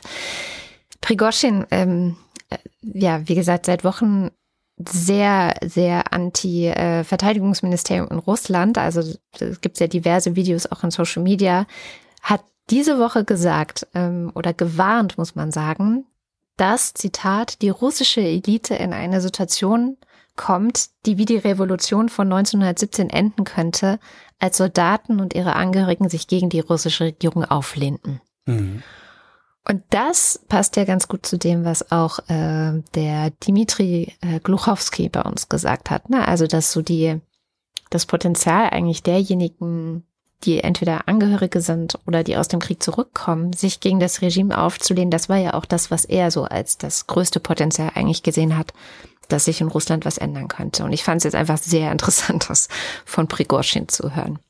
Dann gab es noch ähm, die äh, Städte äh, Belgorod und Krasnodar, die diese Woche in die Schlagzeilen geraten sind. Äh, Belgorod ist eine Stadt an der Grenze zwischen Russland und Ukraine, sehr nah bei Kharkiv. Krasnodar. Erstaunlich guter Asphalt. Äh, erstaunlich guter Asphalt, wie meinst du das? Ja, ich habe so Bilder gesehen, wie da diese komischen diese bewaffneten Trolle da unterwegs waren und ich dachte, wow, haben die da gute Straßen, aber klar, das ist halt äh, Aufmarschgebiet, ne? Ja. ja. Äh, Krasnodar ist gar nicht so nah an der Grenze, aber nicht weit weg von der Insel Krim, also so ein bisschen hinter Slawiansk, ähm, im Landesinneren so ein bisschen mehr. Was ist passiert? Beide Städte wurden angegriffen. Ähm, es gab äh, Explosionen, Sabotage äh, und äh, Belgorod diese Woche war sehr viel in den Schlagzeilen, weil es eben so aussah, als wäre da irgendwie so eine wie es hieß, russische, aber eben Putin-kritische äh, ja, Truppe äh, einge, einmarschiert und also pro-ukrainische, nee, warte mal, wie haben Sie es das? Das war eine sehr witzige Be Bezeichnung. Anti russische Anti-Kreml, ich weiß es auch nicht mehr, ja. Pro-ukrainische Truppe, genau. genau, irgendwie so ein, jedenfalls was sehr Absurdes. Also es hat, das, ja, es ist Krieg und es ist schrecklich, aber ich musste trotzdem sehr viel, sehr viel feixen und schmunzeln über diese Nummer, dass sie da jetzt auf einmal irgendwie ja, die zweitstärkste Armee der Welt noch nicht mehr in der Lage ist, in ihrem eigenen Laden Ordnung zu halten. Ja. Ja, es hat auf jeden Fall äh, sehr viel Unruhe geschafft. Ja, ähm, ja. Und äh, Russland hat natürlich die Ukraine beschuldigt. Ähm, die Ukraine. Aber wissen wir alle, dass das pro-ukrainische irgendwas waren. Genau. Genau, Separatisten, die mit einer äh, gecharterten Yacht von Rostock aus nach Belgorod gefahren sind. Ja. Hm. Genau. Nein, aber das. Wie damals bei der Kursk. Die ist auch mit einem westlichen Fernsehturm zusammengestoßen und hat darum das Brennen angefangen. Ja, stimmt. Okay. Ah, nee, jetzt bringe ich Sachen durcheinander. Das, nein, nein, das ist alles äh, völlig normal. Nee, aber tatsächlich ist äh, sehr auffällig an der Rhetorik der, der ukrainischen Seite, dass sie die gleichen Wörter benutzen wie äh, 2014 die Russen mhm. äh, benutzt haben. ja, um äh, zu sagen, nein, nein, wir haben damit gar nichts zu tun. Also die Ukraine sagt, das sind nicht unsere Soldaten, wir haben damit nichts zu tun, müssen sie auch sagen, ähm, weil äh, der Westen hat ja sehr deutlich gemacht, ihr kriegt die Waffen, aber nur, wenn ihr nicht russisches Gebiet angreift. Insofern weiß ich auch gar nicht, ob sie es jetzt nur so sagen. Sie nutzen auf jeden Fall äh, die Gelegenheit, um mal wieder zu zeigen, dass sie sehr humorvoll sind und ähm, so ein bisschen schmunzelnd und augenzwinkernd eben diese gleiche Rhetorik benutzen, wie 2014 Russland benutzt hat. Was bringt das jetzt alles? Also so diese Angriffe in Russland, wo man nicht weiß, jetzt äh, kommt es aus Russland, kommt es aus der Ukraine. Und das fand ich ganz schön im Ukraine-Cast der BBC, dass so eine Stadt wie äh, Belgorod, äh, die war halt vor dem 24. Februar 2022 ein sicherer Ort, ja. Und die, mhm. die Bevölkerung dort hat, sah sich keiner Gefahr ausgesetzt oder so, obwohl ja der russische Präsident behauptete, die NATO sei quasi über die Ukraine eine direkte Gefahr für Russland, ja. Mhm. Obwohl er das behauptete, gab es keine Bedrohung. Seit dieser Krieg da aber ist, ist die Stadt nicht mehr sicher. Und da ist jetzt eben die Frage, kann die Bevölkerung diesen Zusammenhang langsam mal herstellen, kapieren die, dass das, dass das Gegenteil dessen, was gesagt wird, richtig ist und ähm, kommt damit dann wirklich auch der Krieg äh, zu Hause an, wie äh, Dimitri Kluchowski ja auch gesagt hat. Also insofern ist das schon interessant und auch gar nicht schlecht, ähm, jetzt so, wenn man auf der Seite der Ukraine ist und möchte, dass Russland eben destabilisiert wird, hm. sind äh, diese ganzen Aktionen, von wem auch immer sie sind, gar keine schlechte Idee. Ja, wir werden sehen, und das sind halt jetzt auch so Diskurse, die trotz der Gleichschaltung der Medien auch in Russland stattfinden. Ne? Also so Prigozhin und dieser Vergleich mit Afghanistan. Das ja, äh, findet das wirklich in Russland? Also wird das in Russland rezipiert? Oder naja, ist das nicht über die, nicht über das Fernsehen natürlich, das nicht. Ähm, das passiert in Blogs oder auch in so Video-YouTube-Kanälen hm. äh, oder auch bei ähm, ja unabhängigeren Medien wahrscheinlich. Aber das ist schon das sind, also diese Militärblogger sind eigentlich pro-russisch. Also die sind eigentlich ähm, ja. Patrioten, ja. Ja, die sind alle immer, immer von der Großartigkeit ihrer Nation überzeugt, ja, selbst wenn sie mal Scheiße baut. Die, ne? finden, also, die wollen auch die Ukraine platt machen, also da besteht mhm. kein Zweifel so, aber wie das Ganze angegangen wird, das kritisieren sie halt permanent. Und mhm. kann mir schon vorstellen, dass es ich weiß nicht, wie tief in die Bevölkerung das reindringt. Es gibt bestimmt eine Menge Leute, die gucken einfach nur Fernsehen und hinterfragen nicht, was sie da sehen. Bei denen kommt es nicht an. Trotzdem habe ich das Gefühl, da ist gerade ganz schön Sand schon im Getriebe dadurch. Mal gucken. Ja, mal gucken. Äh, ich gehe noch ein Stück weiter in den Osten. Erinnerst du dich, also Tibet, Thema Tibet. Hm. Du erinnerst dich, im Februar ähm, hat ein achtjähriger Junge den Dalai Lama besucht, hat der Dalai hm. Lama dem die Zunge rausgestreckt hm. und gesagt, saug an meiner Zunge. Hm. Und was machen wir hier? Oh Gott, wir, wir schlagen die wir Hände Wir flippen völlig aus ne? weil das ja. ist ja pädophil. Jetzt hat der Anthropologe Magnus Fiskische von der Cornell University äh, mal eingeordnet, was da eventuell dahinter stecken könnte. Stellt sich raus, in Tibet ist es üblich, seine Kinder mit dem Mund zu füttern. Vor allen Dingen ist es äh, ein Brauch, der sich besonders hartnäckig da hält, wo der Dalai Lama herkommt, der, aus der Ecke. Ähm, es gibt sogar einen Scherz in Tibet, ähm, wenn die Enkelkinder Süßigkeiten haben wollen und die äh, Großeltern entweder keine mehr haben oder ihnen keine geben wollen, strecken die die Zunge raus und sagen, du kannst meine Zunge essen, ich habe nichts mehr. Ich habe nichts anderes für dich. So, und jetzt hatte dieser Junge den Dalai Lama gefragt, ob er ihn mal umarmen darf. Ja.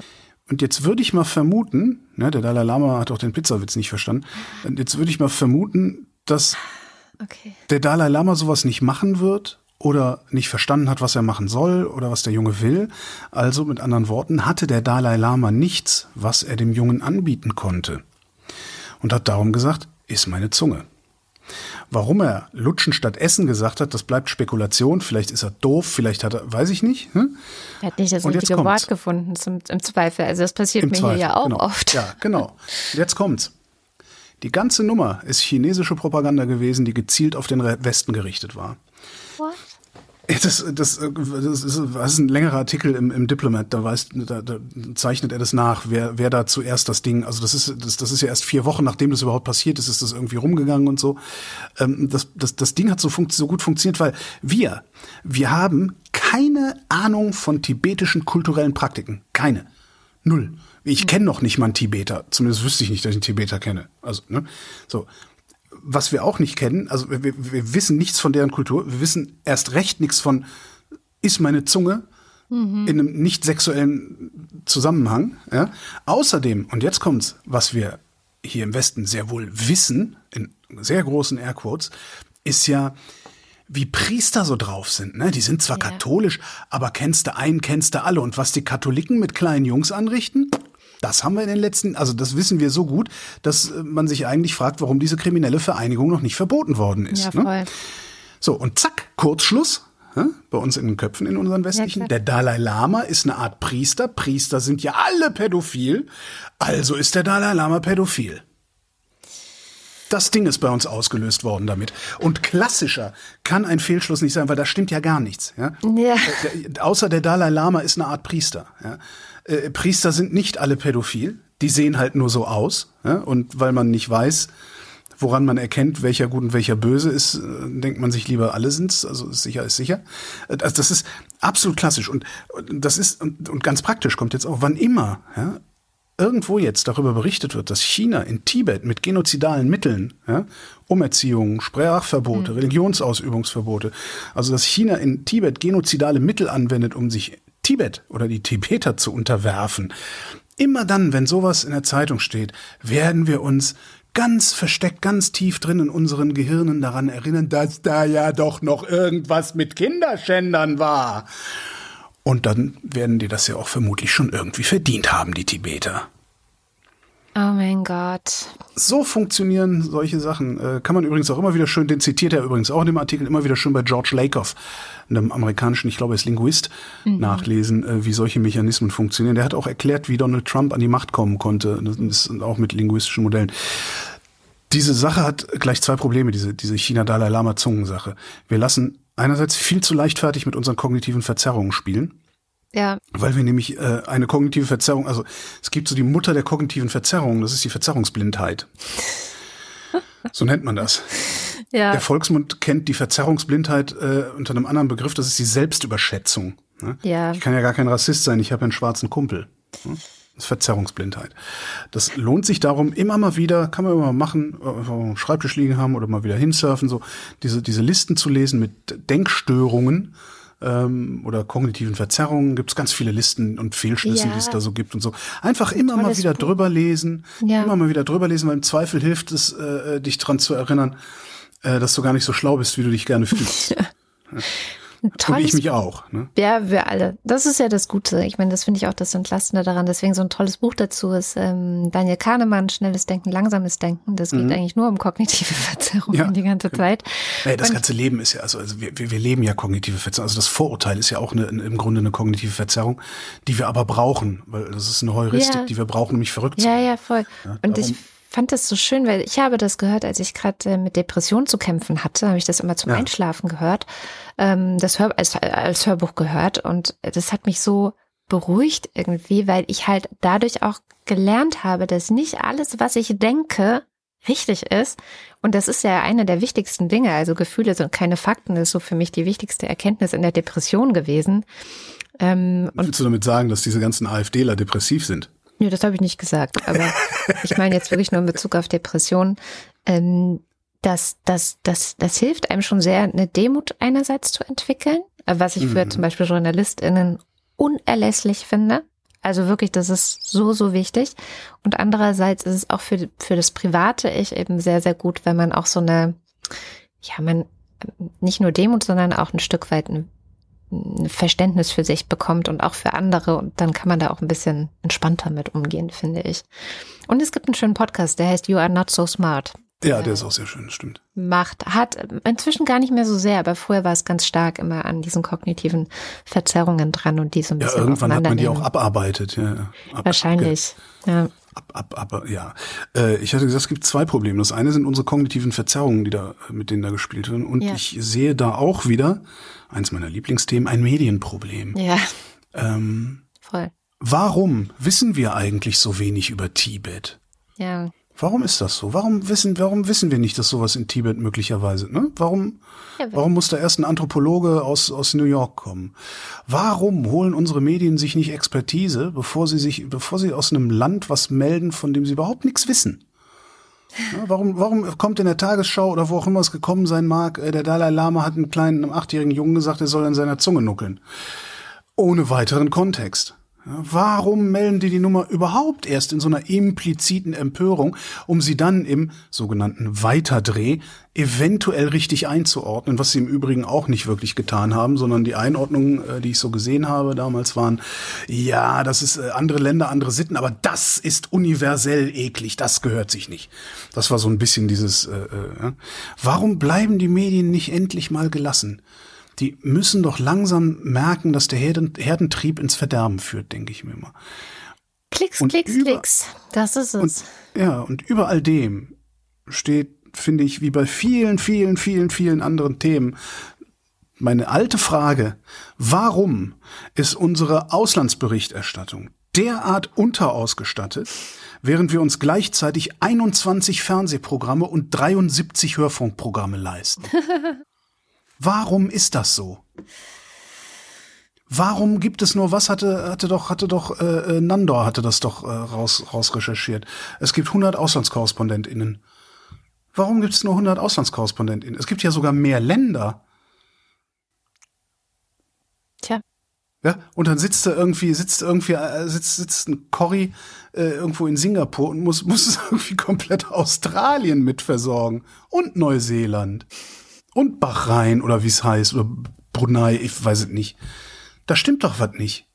Und das ist so ein riesiges Problem, weil nämlich äh, die, auch die Auslandsberichterstattung, auch die sorgt dafür, wie ein Land Außenpolitik macht. Ja, ja, klar. Und je schlechter wir die machen, und wir machen sie immer schlechter, mark my words, wir haben noch lange nicht alles gesehen, was mir so kolportiert wird. Mhm. Wir machen das immer schlechter. Und das kann nur bedeuten, dass auch unsere Außenpolitik immer schlechter wird, weil sie immer blinder wird. Und da können die noch so viele Dienste, Geheimdienste und wissenschaftliche Dienste haben. Ja. Das ist was anderes. Wenn der Staat ins Ausland guckt, guckt er mit ganz anderen Augen, als wenn ein Korrespondent ins Ausland guckt.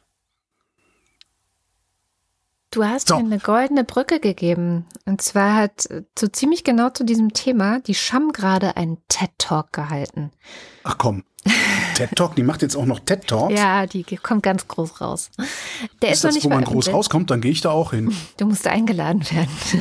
Ach so, ich dachte, man kauft sich da rein. War da nicht? Nein. Nein, nein. Ach so, okay. Also ich weiß nicht, zumindest nicht, wenn man die Scham ist.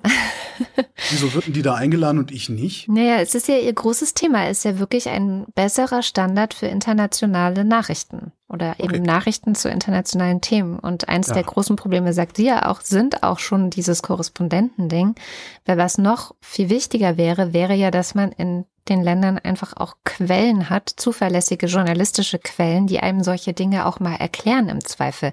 Das wissen nämlich im Zweifel die Korrespondenten auch nicht. Naja, aber die Corris, die haben in den Ländern schon Quellen. Das nächste Problem ist, dass die Corris alle paar Jahre an einen anderen Standort ja. versetzt werden Eben. oder gar nicht weiter im Ausland arbeiten und dieses Know-how dann mühsam Oft sprechen übergeben. sie auch die Landessprache nicht, muss man auch noch mal dazu sagen. Wie ne? willst du das auch machen? Ja, na ja, aber trotzdem. Also, naja.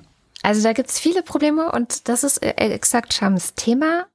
Damit sind wir bei Sham. Diese Woche ähm, hat sie das Thema Ruanda äh, ausgesucht, weil da wurde diese Woche ein Mann festgenommen, der seit Jahren oder Jahrzehnten eigentlich auf der Flucht war, der beschuldigt ist, tausende Tutsi während des Genozids in äh, Ruanda ermordet zu haben. Also endlich gefasst und ähm, mit den Hintergründen zu diesem Fall hat sich die Scham beschäftigt. Fulgence Kaishema ist ein sehr bekannter Name unter allen Menschen, die sich mit Ruanda beschäftigen, die sich mit der juristischen Aufarbeitung des Genozids 1994 beschäftigen. Alle kennen den Namen. Der ist nämlich einer der letzten und bekanntesten Verdächtigen, der wegen seiner Rolle am Völkermord da damals gesucht wurde. Und als man jetzt in Südafrika gefunden und festgenommen hat, da war die Freudewelle auf den sozialen Medien ziemlich groß. Kaishima ist nämlich seit über 20 Jahren, jetzt fast schon 30 Jahre, eigentlich auf der Flucht vor Konsequenzen vor dem ICTR, also dem Internationalen Strafgerichtshof für Ruanda und vor dem UNO-Straftribunal in der Niederlande.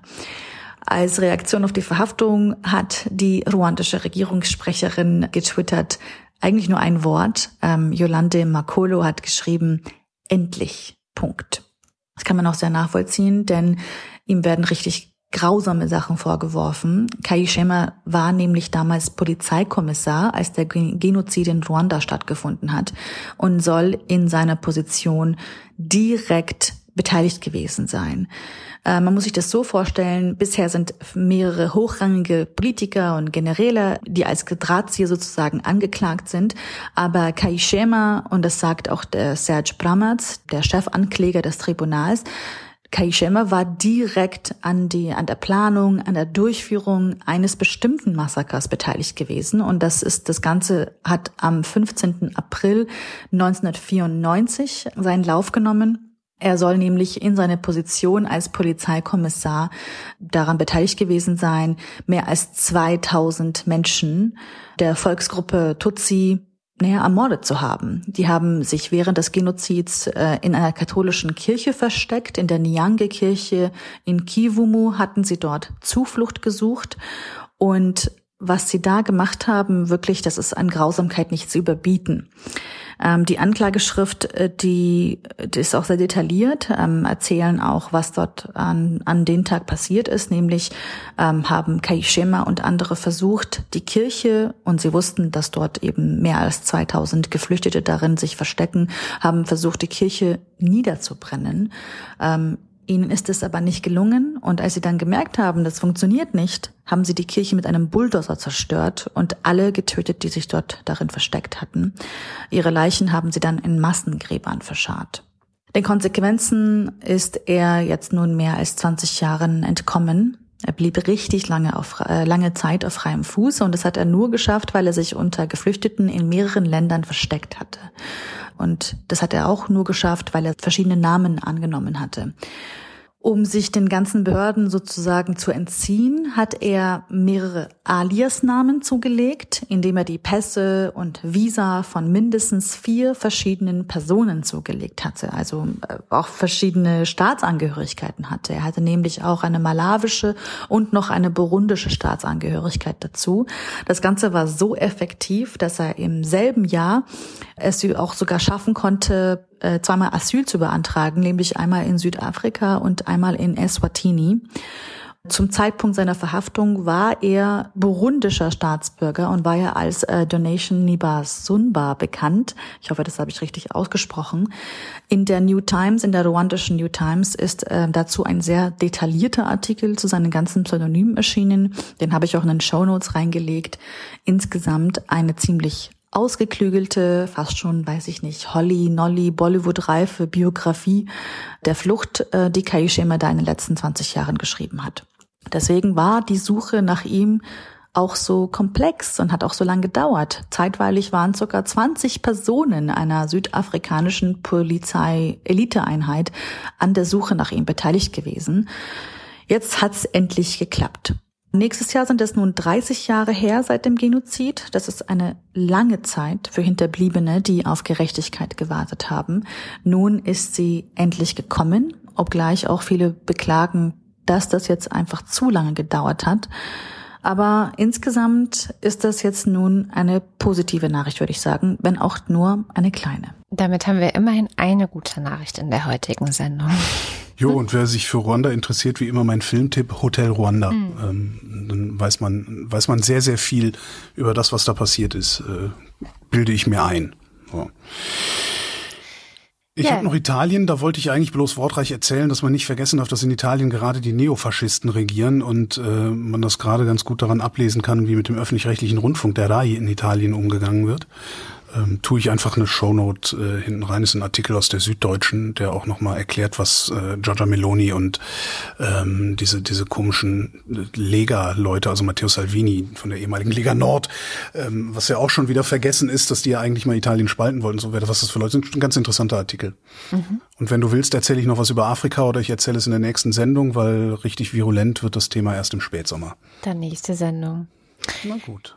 Die gute Nachricht für diese Woche aus. Ich habe nur eine Bitte. Ich habe in den letzten Wochen immer wieder Schwierigkeiten gehabt, eine zu finden. Letzte Woche hatte ich ja eine äh, mitgebracht, die Nando mir quasi äh, in der Woche davor ähm, zugeschustert hat. Ich glaube, es liegt auch daran, dass mein Fokus momentan sehr stark auf Themen liegt, wo es selten gute Nachrichten gibt.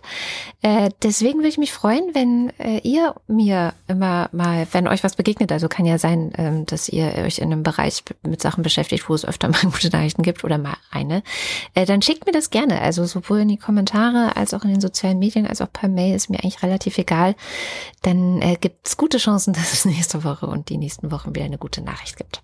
Na gut, weil ich so eine schnelle Schnalle bin, habe ich natürlich direkt eine gute Nachricht für dich rausgekramt. Äh, die Financial Times hat gestern gemeldet, dass die Solarenergieinvestitionen zum ersten Mal die Investitionen in fossile, also in die in, in Ölförderung mhm. und so weiter übertreffen werden. Ähm, 1,7 Billionen Dollar werden die weltweiten Investitionen in diesem Jahr in saubere Energie betragen. Eine Billion, äh, also in diesem Jahr werden voraussichtlich 1,7 Billionen Dollar für äh, saubere Technologien ausgegeben im Vergleich zu einer Billion Dollar für fossile äh, Brennstoffe. Oh. Das ist aber auch wirklich ich, äh, das, ich, ich habe das jetzt on the fly aus dem Englischen begeben. This year 1.7 trillion is forecast to be spent on clean technologies compared with 1 trillion on fossil fuels. Five years ago, the 2 trillion in annual energy investment was split evenly between fossil fuels and clean technology. Das heißt, es wird immer noch so viel für fossile ausgegeben wie sonst auch, aber mittlerweile ja. fast doppelt so viel für erneuerbare. Das ist doch schon mal schön. So eine gute Nachricht. Finde ich auch. Sehr gut. Danke. Bitte, bitte, bitte gern geschehen. Dann kommt hier der Limerick der Woche. Das Thema äh, der Woche war ja Erdogan, was ganz gut zur Wahl am Sonntag passen könnte. Mal sehen. Mhm. Und hier Ach, ist. Mensch, der Film, was wir auch völlig auf dem Schirm nicht hatten, das ist mir dann aufgefallen, als es losging. Die Griechen haben auch gewählt letzten Sonntag. Ja, ähm, stimmt. Ähm, normalerweise erzähle ich ja dann immer so ein Wochenende davor oder vor dem Wochenende, was passiert. Und Griechenland ist nicht ganz unwichtig, weil die Konservativen, also die liberal-konservativ werden die Rechten dort genannt, ein bisschen wie bei uns auch, ähm, die haben wirklich haushoch gewonnen mit äh, über 40 Prozent oder sowas, machen aber trotzdem Neuwahlen in der Hoffnung, dass sie damit die absolute Mehrheit kriegen, weil sie selber das Wahlgesetz geändert haben, ähm, das aber erst bei der übernächsten Wahl gilt und zwar zu ihrem Vorteil. Und die übernächste Wahl, die initiieren sie jetzt. Super. Eine Woche nach der letzten Wahl, also äh, ja, Ach man, wird irgendwann die Wiege der Demokratie. Genau. So, Entschuldigung, wir waren ja bei Erdogan, ja. Ja, und eigentlich warst du mit einer guten Not Nachrichtnote rausgegangen. Aber gut, kommen wir zu Erdogan. Hier ist, was unser Wochendämmerungspoet gedichtet hat. Wochendämmerungspoesie. Limericks aus dem Papierkorb des Weltgeschehens. Ein paar einfache Wahrheiten. Die Stichwahlen in der Türkei die sind transparent und auch frei. Der Erdogan lügt nicht, ist schüchtern und fügt sich. Und Istanbul liegt auf Hawaii. Super. Ich fand den von Sören am besten. Ja. Habe ich dich jetzt schon wieder ausgegeben? Ja, schon wieder. Es tut Aber mir sehr leid. Mach. Soll ich mir schnell einen anderen Nein, nein, ich, ich suche, während du liest. Oder du sagst den von Sören und ich sag danach noch eine gute Nachricht. Alles gut, alles gut. Okay. Familie ging vor für Herrn Greichen, drum musste er am Ende doch weichen. Doch in der Türkei wird solch Mauschelei wohl für einen Präsidentenjob reichen. Sehr schön. Dann nehme ich den von Heiko. Ich hoffe, der funktioniert. Ein Gedicht über Präsident Erdogan. Da böten sich schlüpfrige Worte an. Doch schreib in meinen Limerick ich nur, dass er gern Ziegen füttert, denn ich reim nicht so gut wie der Böhmermann. Ja, ich, ich habe den, wenn man den hört, ist er lustiger. Fällt mir gerade auf. Ich habe den gelesen, dachte, das geht ja vorne und hinten geht sich das ja nicht aus. Ja. Was machen wir diese Woche für ein Thema? Was hältst du von Dalai Lama? Ja, der Dalai Lama, der war ein Armer. Ja, voll missverstanden, ey. Voll missverstanden. Nee, der Dalai Lama, das ist natürlich auch, ne? Also der Dalai Lama ist nicht so geil, wie diese, wie diese Supermarkt-Buddhisten hier in Deutschland einen immer glauben machen wollen. Ne?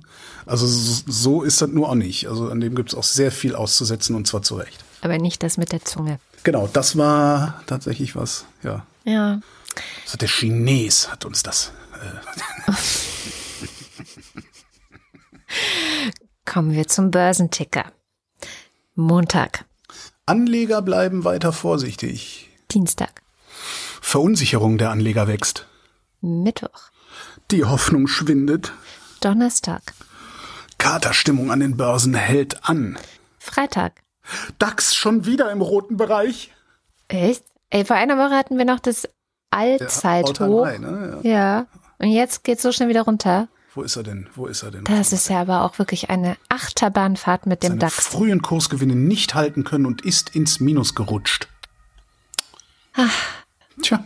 Der DAX, der DAX. Leben es hat. Dann kommt jetzt der Faktencheck. Heute wieder mit Katharina Alexander. Hallo Katharina. Hallo Katrin. Was hast du denn in den vergangenen zwei Stunden noch finden können, was du gerne ergänzen, korrigieren oder kontextualisieren würdest? Ich habe ein paar Klimainfos mitgebracht. Wir starten mit den Tropennächten, also den Nächten, in denen es immer 20 Grad oder wärmer bleibt. Ich habe leider für 2022 keine allgemeinen Zahlen für Frankreich gefunden, aber das fand ich schon sehr krass. Also Frankreich hatte ja auch in den letzten Jahren sehr mit Hitzewellen zu kämpfen. Zwischen Juni und August 2022 gab es in Nizza 66 aufeinanderfolgende Tropennächte. Also immer noch ein gutes Stück bis zu den prognostizierten 90 Tropennächten. Das war ja auch ein Wert, sozusagen ein Durchschnittswert für das ganze Land, aber ähm, trotzdem krass. In Deutschland gab es letztes Jahr übrigens insgesamt sechs Tropennächte. Mhm. Ähm, dann zum AfD-Politiker Cotré. Der ist energiepolitischer Sprecher der Partei. Da war ja kurz die Frage, was zum Teufel ist eigentlich seine Aufgabe? Und es war Harald Welzer, der in dieser Diskussion auf der Frankfurter Buchmesse ähm, abstimmen lassen wollte, ob man jetzt, welche Fakten jetzt stimmen. Ähm, Im Gespräch mit Stefan Niggemeier, ich habe einen Tweet, in dem auch ein Mitschnitt dieses Gesprächs oder dieser Diskussion ähm, verlinkt ist, für die Shownotes rausgesucht. Wunderbar. Und dann habe ich eine kleine Korrektur oder vielleicht eher eine Kontextualisierung zu diesen 97 Prozent der Klimaforschenden zu dieser Metastudie mitgebracht. Und zwar habe ich äh, die Studie mir einfach mal angeschaut. Die wurde 2014 veröffentlicht und betrachtet wurden da 12.000 Studien, beziehungsweise fast 12.000 Studien, die sich mit den Themen Global Climate Change oder Global Warming auseinandergesetzt haben. Und bei dieser Auswertung kam raus, dass in zwei Dritteln der Studien nichts zu den Ursachen dieser Klimaveränderung ähm, angegeben war. Und bei den Studien, die sich dazu äußern, gibt es aber den Konsens, dass 32,6 Prozent den menschgemachten Klimawandel bestätigen, 0,7 Prozent sagen, der Mensch hat keinen Einfluss auf diese Veränderung und 0,3 Prozent waren sich unsicher. Das heißt, für diese 97 Prozent wurde praktisch das Drittel der Studien angeschaut, die eine Aussage treffen. Mhm. Ähm, genau, ich habe auch den Spiegelartikel rausgesucht. Ich fand aber die Originalstudie deutlich aufschlussreicher, falls jemand da nochmal reinlesen möchte. Und dann zum Schluss äh, habe ich noch drei Schlagzeilenperlen zu den Kämpfenden in Belgorod mitgebracht. Ähm, mhm. Einmal wurde da in der Frankfurter Rundschau von den Anti-Putin-Partisanen gesprochen. Die FAZ nennt sie die Anti-Kreml-Milizen und mein persönlicher Favorite im ZDF, die Anti-Putin-Russen. Sehr schön. Genau, mhm. das war's für heute. Vielen Dank, liebe Katharina, und bis zum nächsten Mal. Bis dann. Ciao. Und damit sind wir am Ende der Sendung. Und wie immer am Ende der Sendung ähm, Kurzer Hinweis darauf, dass ihr diese Sendung möglich macht. Ähm, falls ihr da noch nicht dabei seid, dann wäre es nett, ihr schaut mal bei wochendämmerung.de vorbei. Da gibt es verschiedene Wege, wie ihr uns eine Unterstützung zukommen lassen könnt, direkt aufs Konto oder über Steady. Ähm, bei Steady gibt's die Ultras und den Fanclub, die uns jeden Monat äh, so viel Geld in den Topf werfen, dass wir jetzt den Namen vorlesen. Und wenn euch das nervt, gibt's auch noch einen Topf bei Apple Podcasts. Wochendämmerung Light, da gibt's die Wochendämmerung ohne Werbung und ohne Abspann. Ähm, es gibt also inzwischen sehr viele Möglichkeiten, uns zu unterstützen. Und hier kommen die Ultras und der Fanclub. Genau, es gibt außerdem noch äh, eine geheime Liste von Zahlungen, die eingehen müssen, damit wir aufhören, überhaupt zu senden. Ja, genau. Dins 1. Alexander Bonsack freut sich auf gemütliche Feiertage und das eine oder andere fränkische Kellerbier im Biergarten oder Bierkeller. Marc Bremer. Oliver Delpi. Ja, ist denn schon wieder Freitag? Silke Dietz. Doris D. wie Doris Day. Schlengo Blab Fnorgelschlemp. Erik Fröhlich. David Hasenbeck. Adrian Hauptmann. Stefan Havranek. Räuber Hotzenplotz. Katharina Höll. Der Jan. Wenn so ein Termin vorbei ist, ist das mit dem Prokrastidings auch vorbei. Jetzt eine Woche Urlaub, muss nur noch packen. Matthias Johansen. Antjot Kästner. Heiko Linke. Wing Commander Dot Flasher zitiert wahllos aus Flughandbüchern. Memory items may be carried out by either pilot since response time may be important for success. Müsli, Müsli, Miam, Miam, Miam. Reglo Nilk. Rufus Platus. Nusan, Chris und Moni. Jörg Scheckis für mehr Flausch. There's hope, there's always hope. Joachim Urlas. Fido und Olaf. So dann muss und so weiter. Jens Viehweg. Bernd und Froschi Wehmöller. Andreas Werner. Justus Wilhelm. Cindy und Timmy Wüst. Babette Bauer. Guido Baulich. Michael Völksen. Und hier der Fanclub. Julie und Sebastian. Andi 3000. Man Ebte Heu, Ebte Heu, Ebte Bitten. Timo Altfelde. Silke grüßt an Andy. Katrin Apel. Matze aus Spandau. Simon Axmann. Dirk Bu. Martin Balaschk. Sebastian Banse. Johannes Bauermann. Thomas Bauer. Jan Beilicke. Florian Beisel. Oben. Peter Blachani. Jan Blendeck. Bibi Blocksberg. Markus Boslett. Um teilzunehmen, brauchen Sie kein teilzunehmen. Slatan braucht nicht Wochendämmerung, aber Wochendämmerung braucht Slatan bra. Klaus Breyer. Daniel Bruckhaus. Martin Buchka. Clemens Langers und Christoph Henninger und so weiter. Christoph Henninger und Clemens Langers und so weiter. Gian-Andrea Konzett. Katrin Czernotzki. Thomas D. Alice hat heute Geburtstag, da machen wir heute keinen Quatsch mit ihrem Namen und wünschen alles Gute. Eigentlich heiße ich Dana. Nach über drei Jahren hat mich Corona dann auch erwischt. Das Fieber und die Kopfschmerzen machen mich noch fertig. Das hatte ich so, noch, so heftig noch nie. Der Wind, der Wind, das himmlische Kind. Am Sonntag ist Pfingsten, wo wir feiern, dass uns letztes Jahr wieder dreimal erklärt wurde, was wir da feiern und wir es wieder vergessen haben. Was feiern Stimmt, wir da nochmal? Ich habe nicht die leiseste Ahnung. ich weiß, also ich äh, weiß ich, und es ist mir ehrlich gesagt auch egal. Ja, weil es einem so egal mehr, ist, geht es halt da rein und da halt raus. Ich auch nicht ja. mehr am ersten Arbeitsmarkt so unterwegs bin, dass, dass ich dann Pfingst, ah, Pfingstmontag, da hat man frei und so. Das merke ich dann, wenn ich Pfingstmontag denke, boah, jetzt ein Bier und runter zum Bütchen gehe. Und weil ja hier irgendwie neuerdings äh, Berlin ja jetzt eine Weltmetropole ist, wie äh, unser äh, Dorfschulze aus Spandau kürzlich gesagt hat, Berlin ist eine Weltmetropole und nicht Bullabü. Genau darum kann man hier auch sonntags am Bütchen kein Bier holen, weil wir so eine Weltmetropole mhm. sind. Cristiano del Tauscho. Es gähnt der Wehrfrosch. Jan und Steffi empfehlen euch und so weiter. Roland Erck. Claude Fankhauser. Matthias Flader. Wenn du den Fnord nicht siehst, kann er dich auch nicht essen. Oliver Förster. Der Fossibär. Lucy fragt sich, warum immer noch so viel auf Twitter sind. Oh, die Frage habe ich äh, Gavin Karlmeier gestellt und er hat sie mir beantwortet. Äh, Gavin Podcast? Vom Podcast. Vrind. Ah, ja. Aber ich muss das noch schneiden, weil Gavin hat schlimm Husten und wir haben auch nur eine Viertelstunde gequatscht. Ist jetzt also nicht die große Alles-Erklärung, aber genau die habe ich auch was machen wir da eigentlich noch? Also hm. ich weiß, was ich da mache. Hm. Hass und Hetze verbreiten, aber ja. die anderen? Olli Frank. Der Freibierfried. Andreas Freund. Marcella Frick. Mariana Friedrich. Mareike Geib. Der Gotti. Jörn Anne Göttich. Ba, ba, ba. Grothaus. Miriam und David grüßen Samson. Sally der Pinguin grüßt alle, die sie kennen. Kathi grüßt Joni. Ricardo Gatter. F und H. Annika H. Simon Häkler. Antje Hanuschka. Silke Hartmann. Lars hat das Gefühl, dass seine Depression die angemessene Reaktion auf die Gesamtsituation ist. Der Alexander Hauser. Jan Heck. Hans Herbst. Ralf Herbst. Tobias Herbst und so weiter. Katharina Herbst und so weiter. Michael Heine. Es sprach der Buchdrucker zu seiner Nichte, hier, sieh mal eine Fichte, die ist gleich Geschichte. Geschichte. Pa pa Paul Hilbert. Nils und Hilke, die ist Glasgesiste. Benjamin Hopp. Lola, gehst du einkaufen, ich brauch Champon. Romana, ich lasse das jetzt mal hier so stehen. Der Oberfrittenbach ist ein typischer Emmentaler Graben und Emmentaler ist keine geschützte Herkunftsbezeichnung, hat jetzt gerade irgendein Gericht beschlossen. Oh. Ähm, kann aber noch an den EuGH gehen. Ah. Das, nee, Emmentaler ist, äh, das verbinden die Menschen nicht äh, mit dem Emmental in der Schweiz. Äh. Und die Schweizer wollten durchsetzen, dass wenn der Emmentaler nicht aus der Schweiz kommt, dann sowas wie Tempelhofer Emmentaler oder so draufstehen muss. Hat das Gericht gesagt, nee.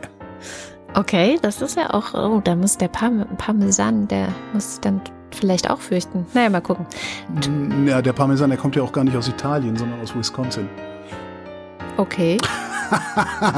da gab es doch, da gab's doch vor ein paar Jahren dieses Buch von diesem, was, was war denn der, ein Historiker oder sowas? Mhm. Der den Italienern, ein italienischer Historiker, der den Italienern ihre eigene Küche um die Ohren gehauen hat und gesagt hat, plustert euch mal nicht so auf. Äh, die Carbonara kommt aus Amerika. ja. Also erzählt den Leuten mal nicht, wie eine richtige Carbonara gemacht wird. Ja? So mit gekochtem Schinken oder Sahne oder nicht oder sowas. Erzählt den Leuten mal nicht, wie eine richtige Carbonara gemacht wird. Ihr habt sie sowieso nicht erfunden. und äh, dann ist, äh, also wenn du echten Parmesan essen willst, also Parmesan, so wie er mal erfunden wurde, dann findest du den in Wisconsin, aber nicht da, wo heute Parmesan herkommt. Oh. Er hat sich weiterentwickelt. Das ist ganz witzig. Also das authentische Ding findest du in Wisconsin. Muss ich mal, ich guck mal, ob ich den, ob ich den Artikel finde. Ähm, ähm, ja, war, war aber eine größere Nummer. Äh, ich meine, es wäre letztes, letztes oder vorletztes, ich weiß gar nicht. Also auch, dann, auch ne, so äh, italienische Landwirtschaftskammer dagegen, die, die Rechten sowieso alle dagegen, weil Heimat, weißt du, das ist echt, echt ganz Identität lustig. ist das Stichwort. Ja, genau, Identität und Heimat. Mhm. Tobi ist nicht kreativ genug. Tobias Johannes. Nicht so vorlaut, junger Mann. Philipp Kaden. Arne Kamola. Kami Kasi. Tim Klausmeier. Oliver Kleinert. Alexander Klink. Welche Schleifpapierkrönung hat Klopapier? Körnung, aber äh, Körnung. Krönung. Oliver Koch. Felix, der jetzt wegen Schlafmangel koffeinfreien Kaffee trinkt. Jessica Kogoy. Thomas Kohler. Markus Krause. Magali Kreuzfeld. Felix Kronlage Damas. Pia Kronquist. Thomas und Corina. Oliver Kohl, äh, Krüger. Oliver, Ko Oliver Kohlfink. Michaela Durner. Fabian Lange. Pisse Langsocke. Detmar Liesen. Nico Linder. Florian Link. Mein Name ist Ipsum Lorem Ipsum. Sabine Lorenz. René Ludwig. Robert Mannig. Currywurst Pommes ist auch lecker. Merke, wer Frittiertes nicht ehrt, ist des Schlemmens nicht wert. Martin Meschke. Never mind. Man kann ja auch äh, Eigelb frittieren, habe ich irgendwo auf TikTok gesehen. Das äh, fand ich. Äh, Sebastian zitierte Lieutenant Decker aus dem Film Last Action Hero. Sie haben's vermasselt. Jetzt reicht's mir endgültig. Sie Pseudo von einer Kakerlake. Der Gouverneur tanzt Mambo mit dem Verein christlicher junger Männer in meinem Zäpfchentunnel. Das hatten wir schon mal. Mhm. Sebastian zitiert Leutnant Decker und so weiter. Johannes Möller. Die Mulle. You're heavy on the woodway, my lovely Mr. Singing Club. Celine Neubig. Thorsten W. Noll. Bernd Nossen. Ey, du Opferkathole. Boris Perner. Silke Placheta. Nils Planthold. Josef Porter. Sebastian Quapp. Axel Rasmussen. Florian Rempel. Miriam Richter-Wiederhenker. Marc Riese. Anna Roth. Sven Rudloff. Der Schommi sagt Danke. Jürgen Schäfer. Christian Schmidt. Janine Schöne. Vorne zischt's und hinten knallt's, schon falte ich der Venus um den Hals. Susan Schulze. Dirk Schumann. Troy McClure. Chip und Chap. Markus und Julia sind Fans der Wochendämmerung genauso wie Birgit Sobich. Der Kopf ist nicht zum Nicken, sondern zum Denken da. Christian Steffen. Christian Steifen. Klaas N. Stein. Fuck. Funktioniert immer wieder. Pommes Stein. Thomas Stein. Yogi Löw, Verabschied Rot Rutz und so weiter. Stein. Sabine Stern. Suse und Martin Stöckert. Günther Stück. Günther, du Stück. Claudia Taschow. 19. Somebody once told me the world is gonna roll me. Moritz Timm. Mr. Tipp. Hans freut sich über Existenz und Andrea und der Wochendämmerung. Aktuelles de, aus dem Fachblatt Postillon. Um Solidarität zu zeigen, Zelensky besucht Deutschland nach ESC-Niederlage. Dahinter die ein dreiköpfige AfD und so weiter. Und Anna und Gregor sind hocherfreut, denn sie sind endlich mit dem Eierlikörkosten durch und Priscilla und Gwyneth Molesworth haben zum Neutralisieren ein paar Tüten sehr Safe Sipth besorgt. Sebastian und Henry. Martin Unterlechner. Jan van Winkenreue. Henning Feller. Autra Fischer.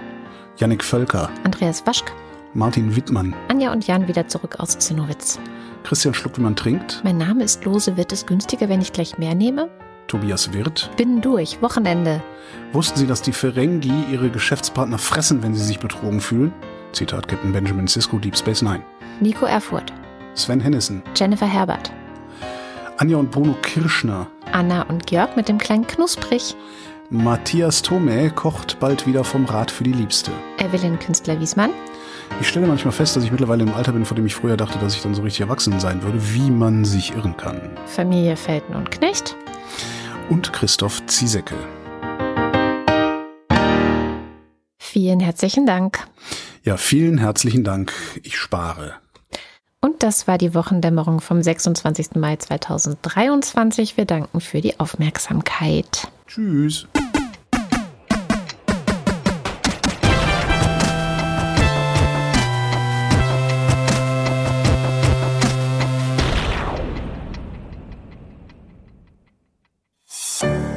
Produktion von Haus 1.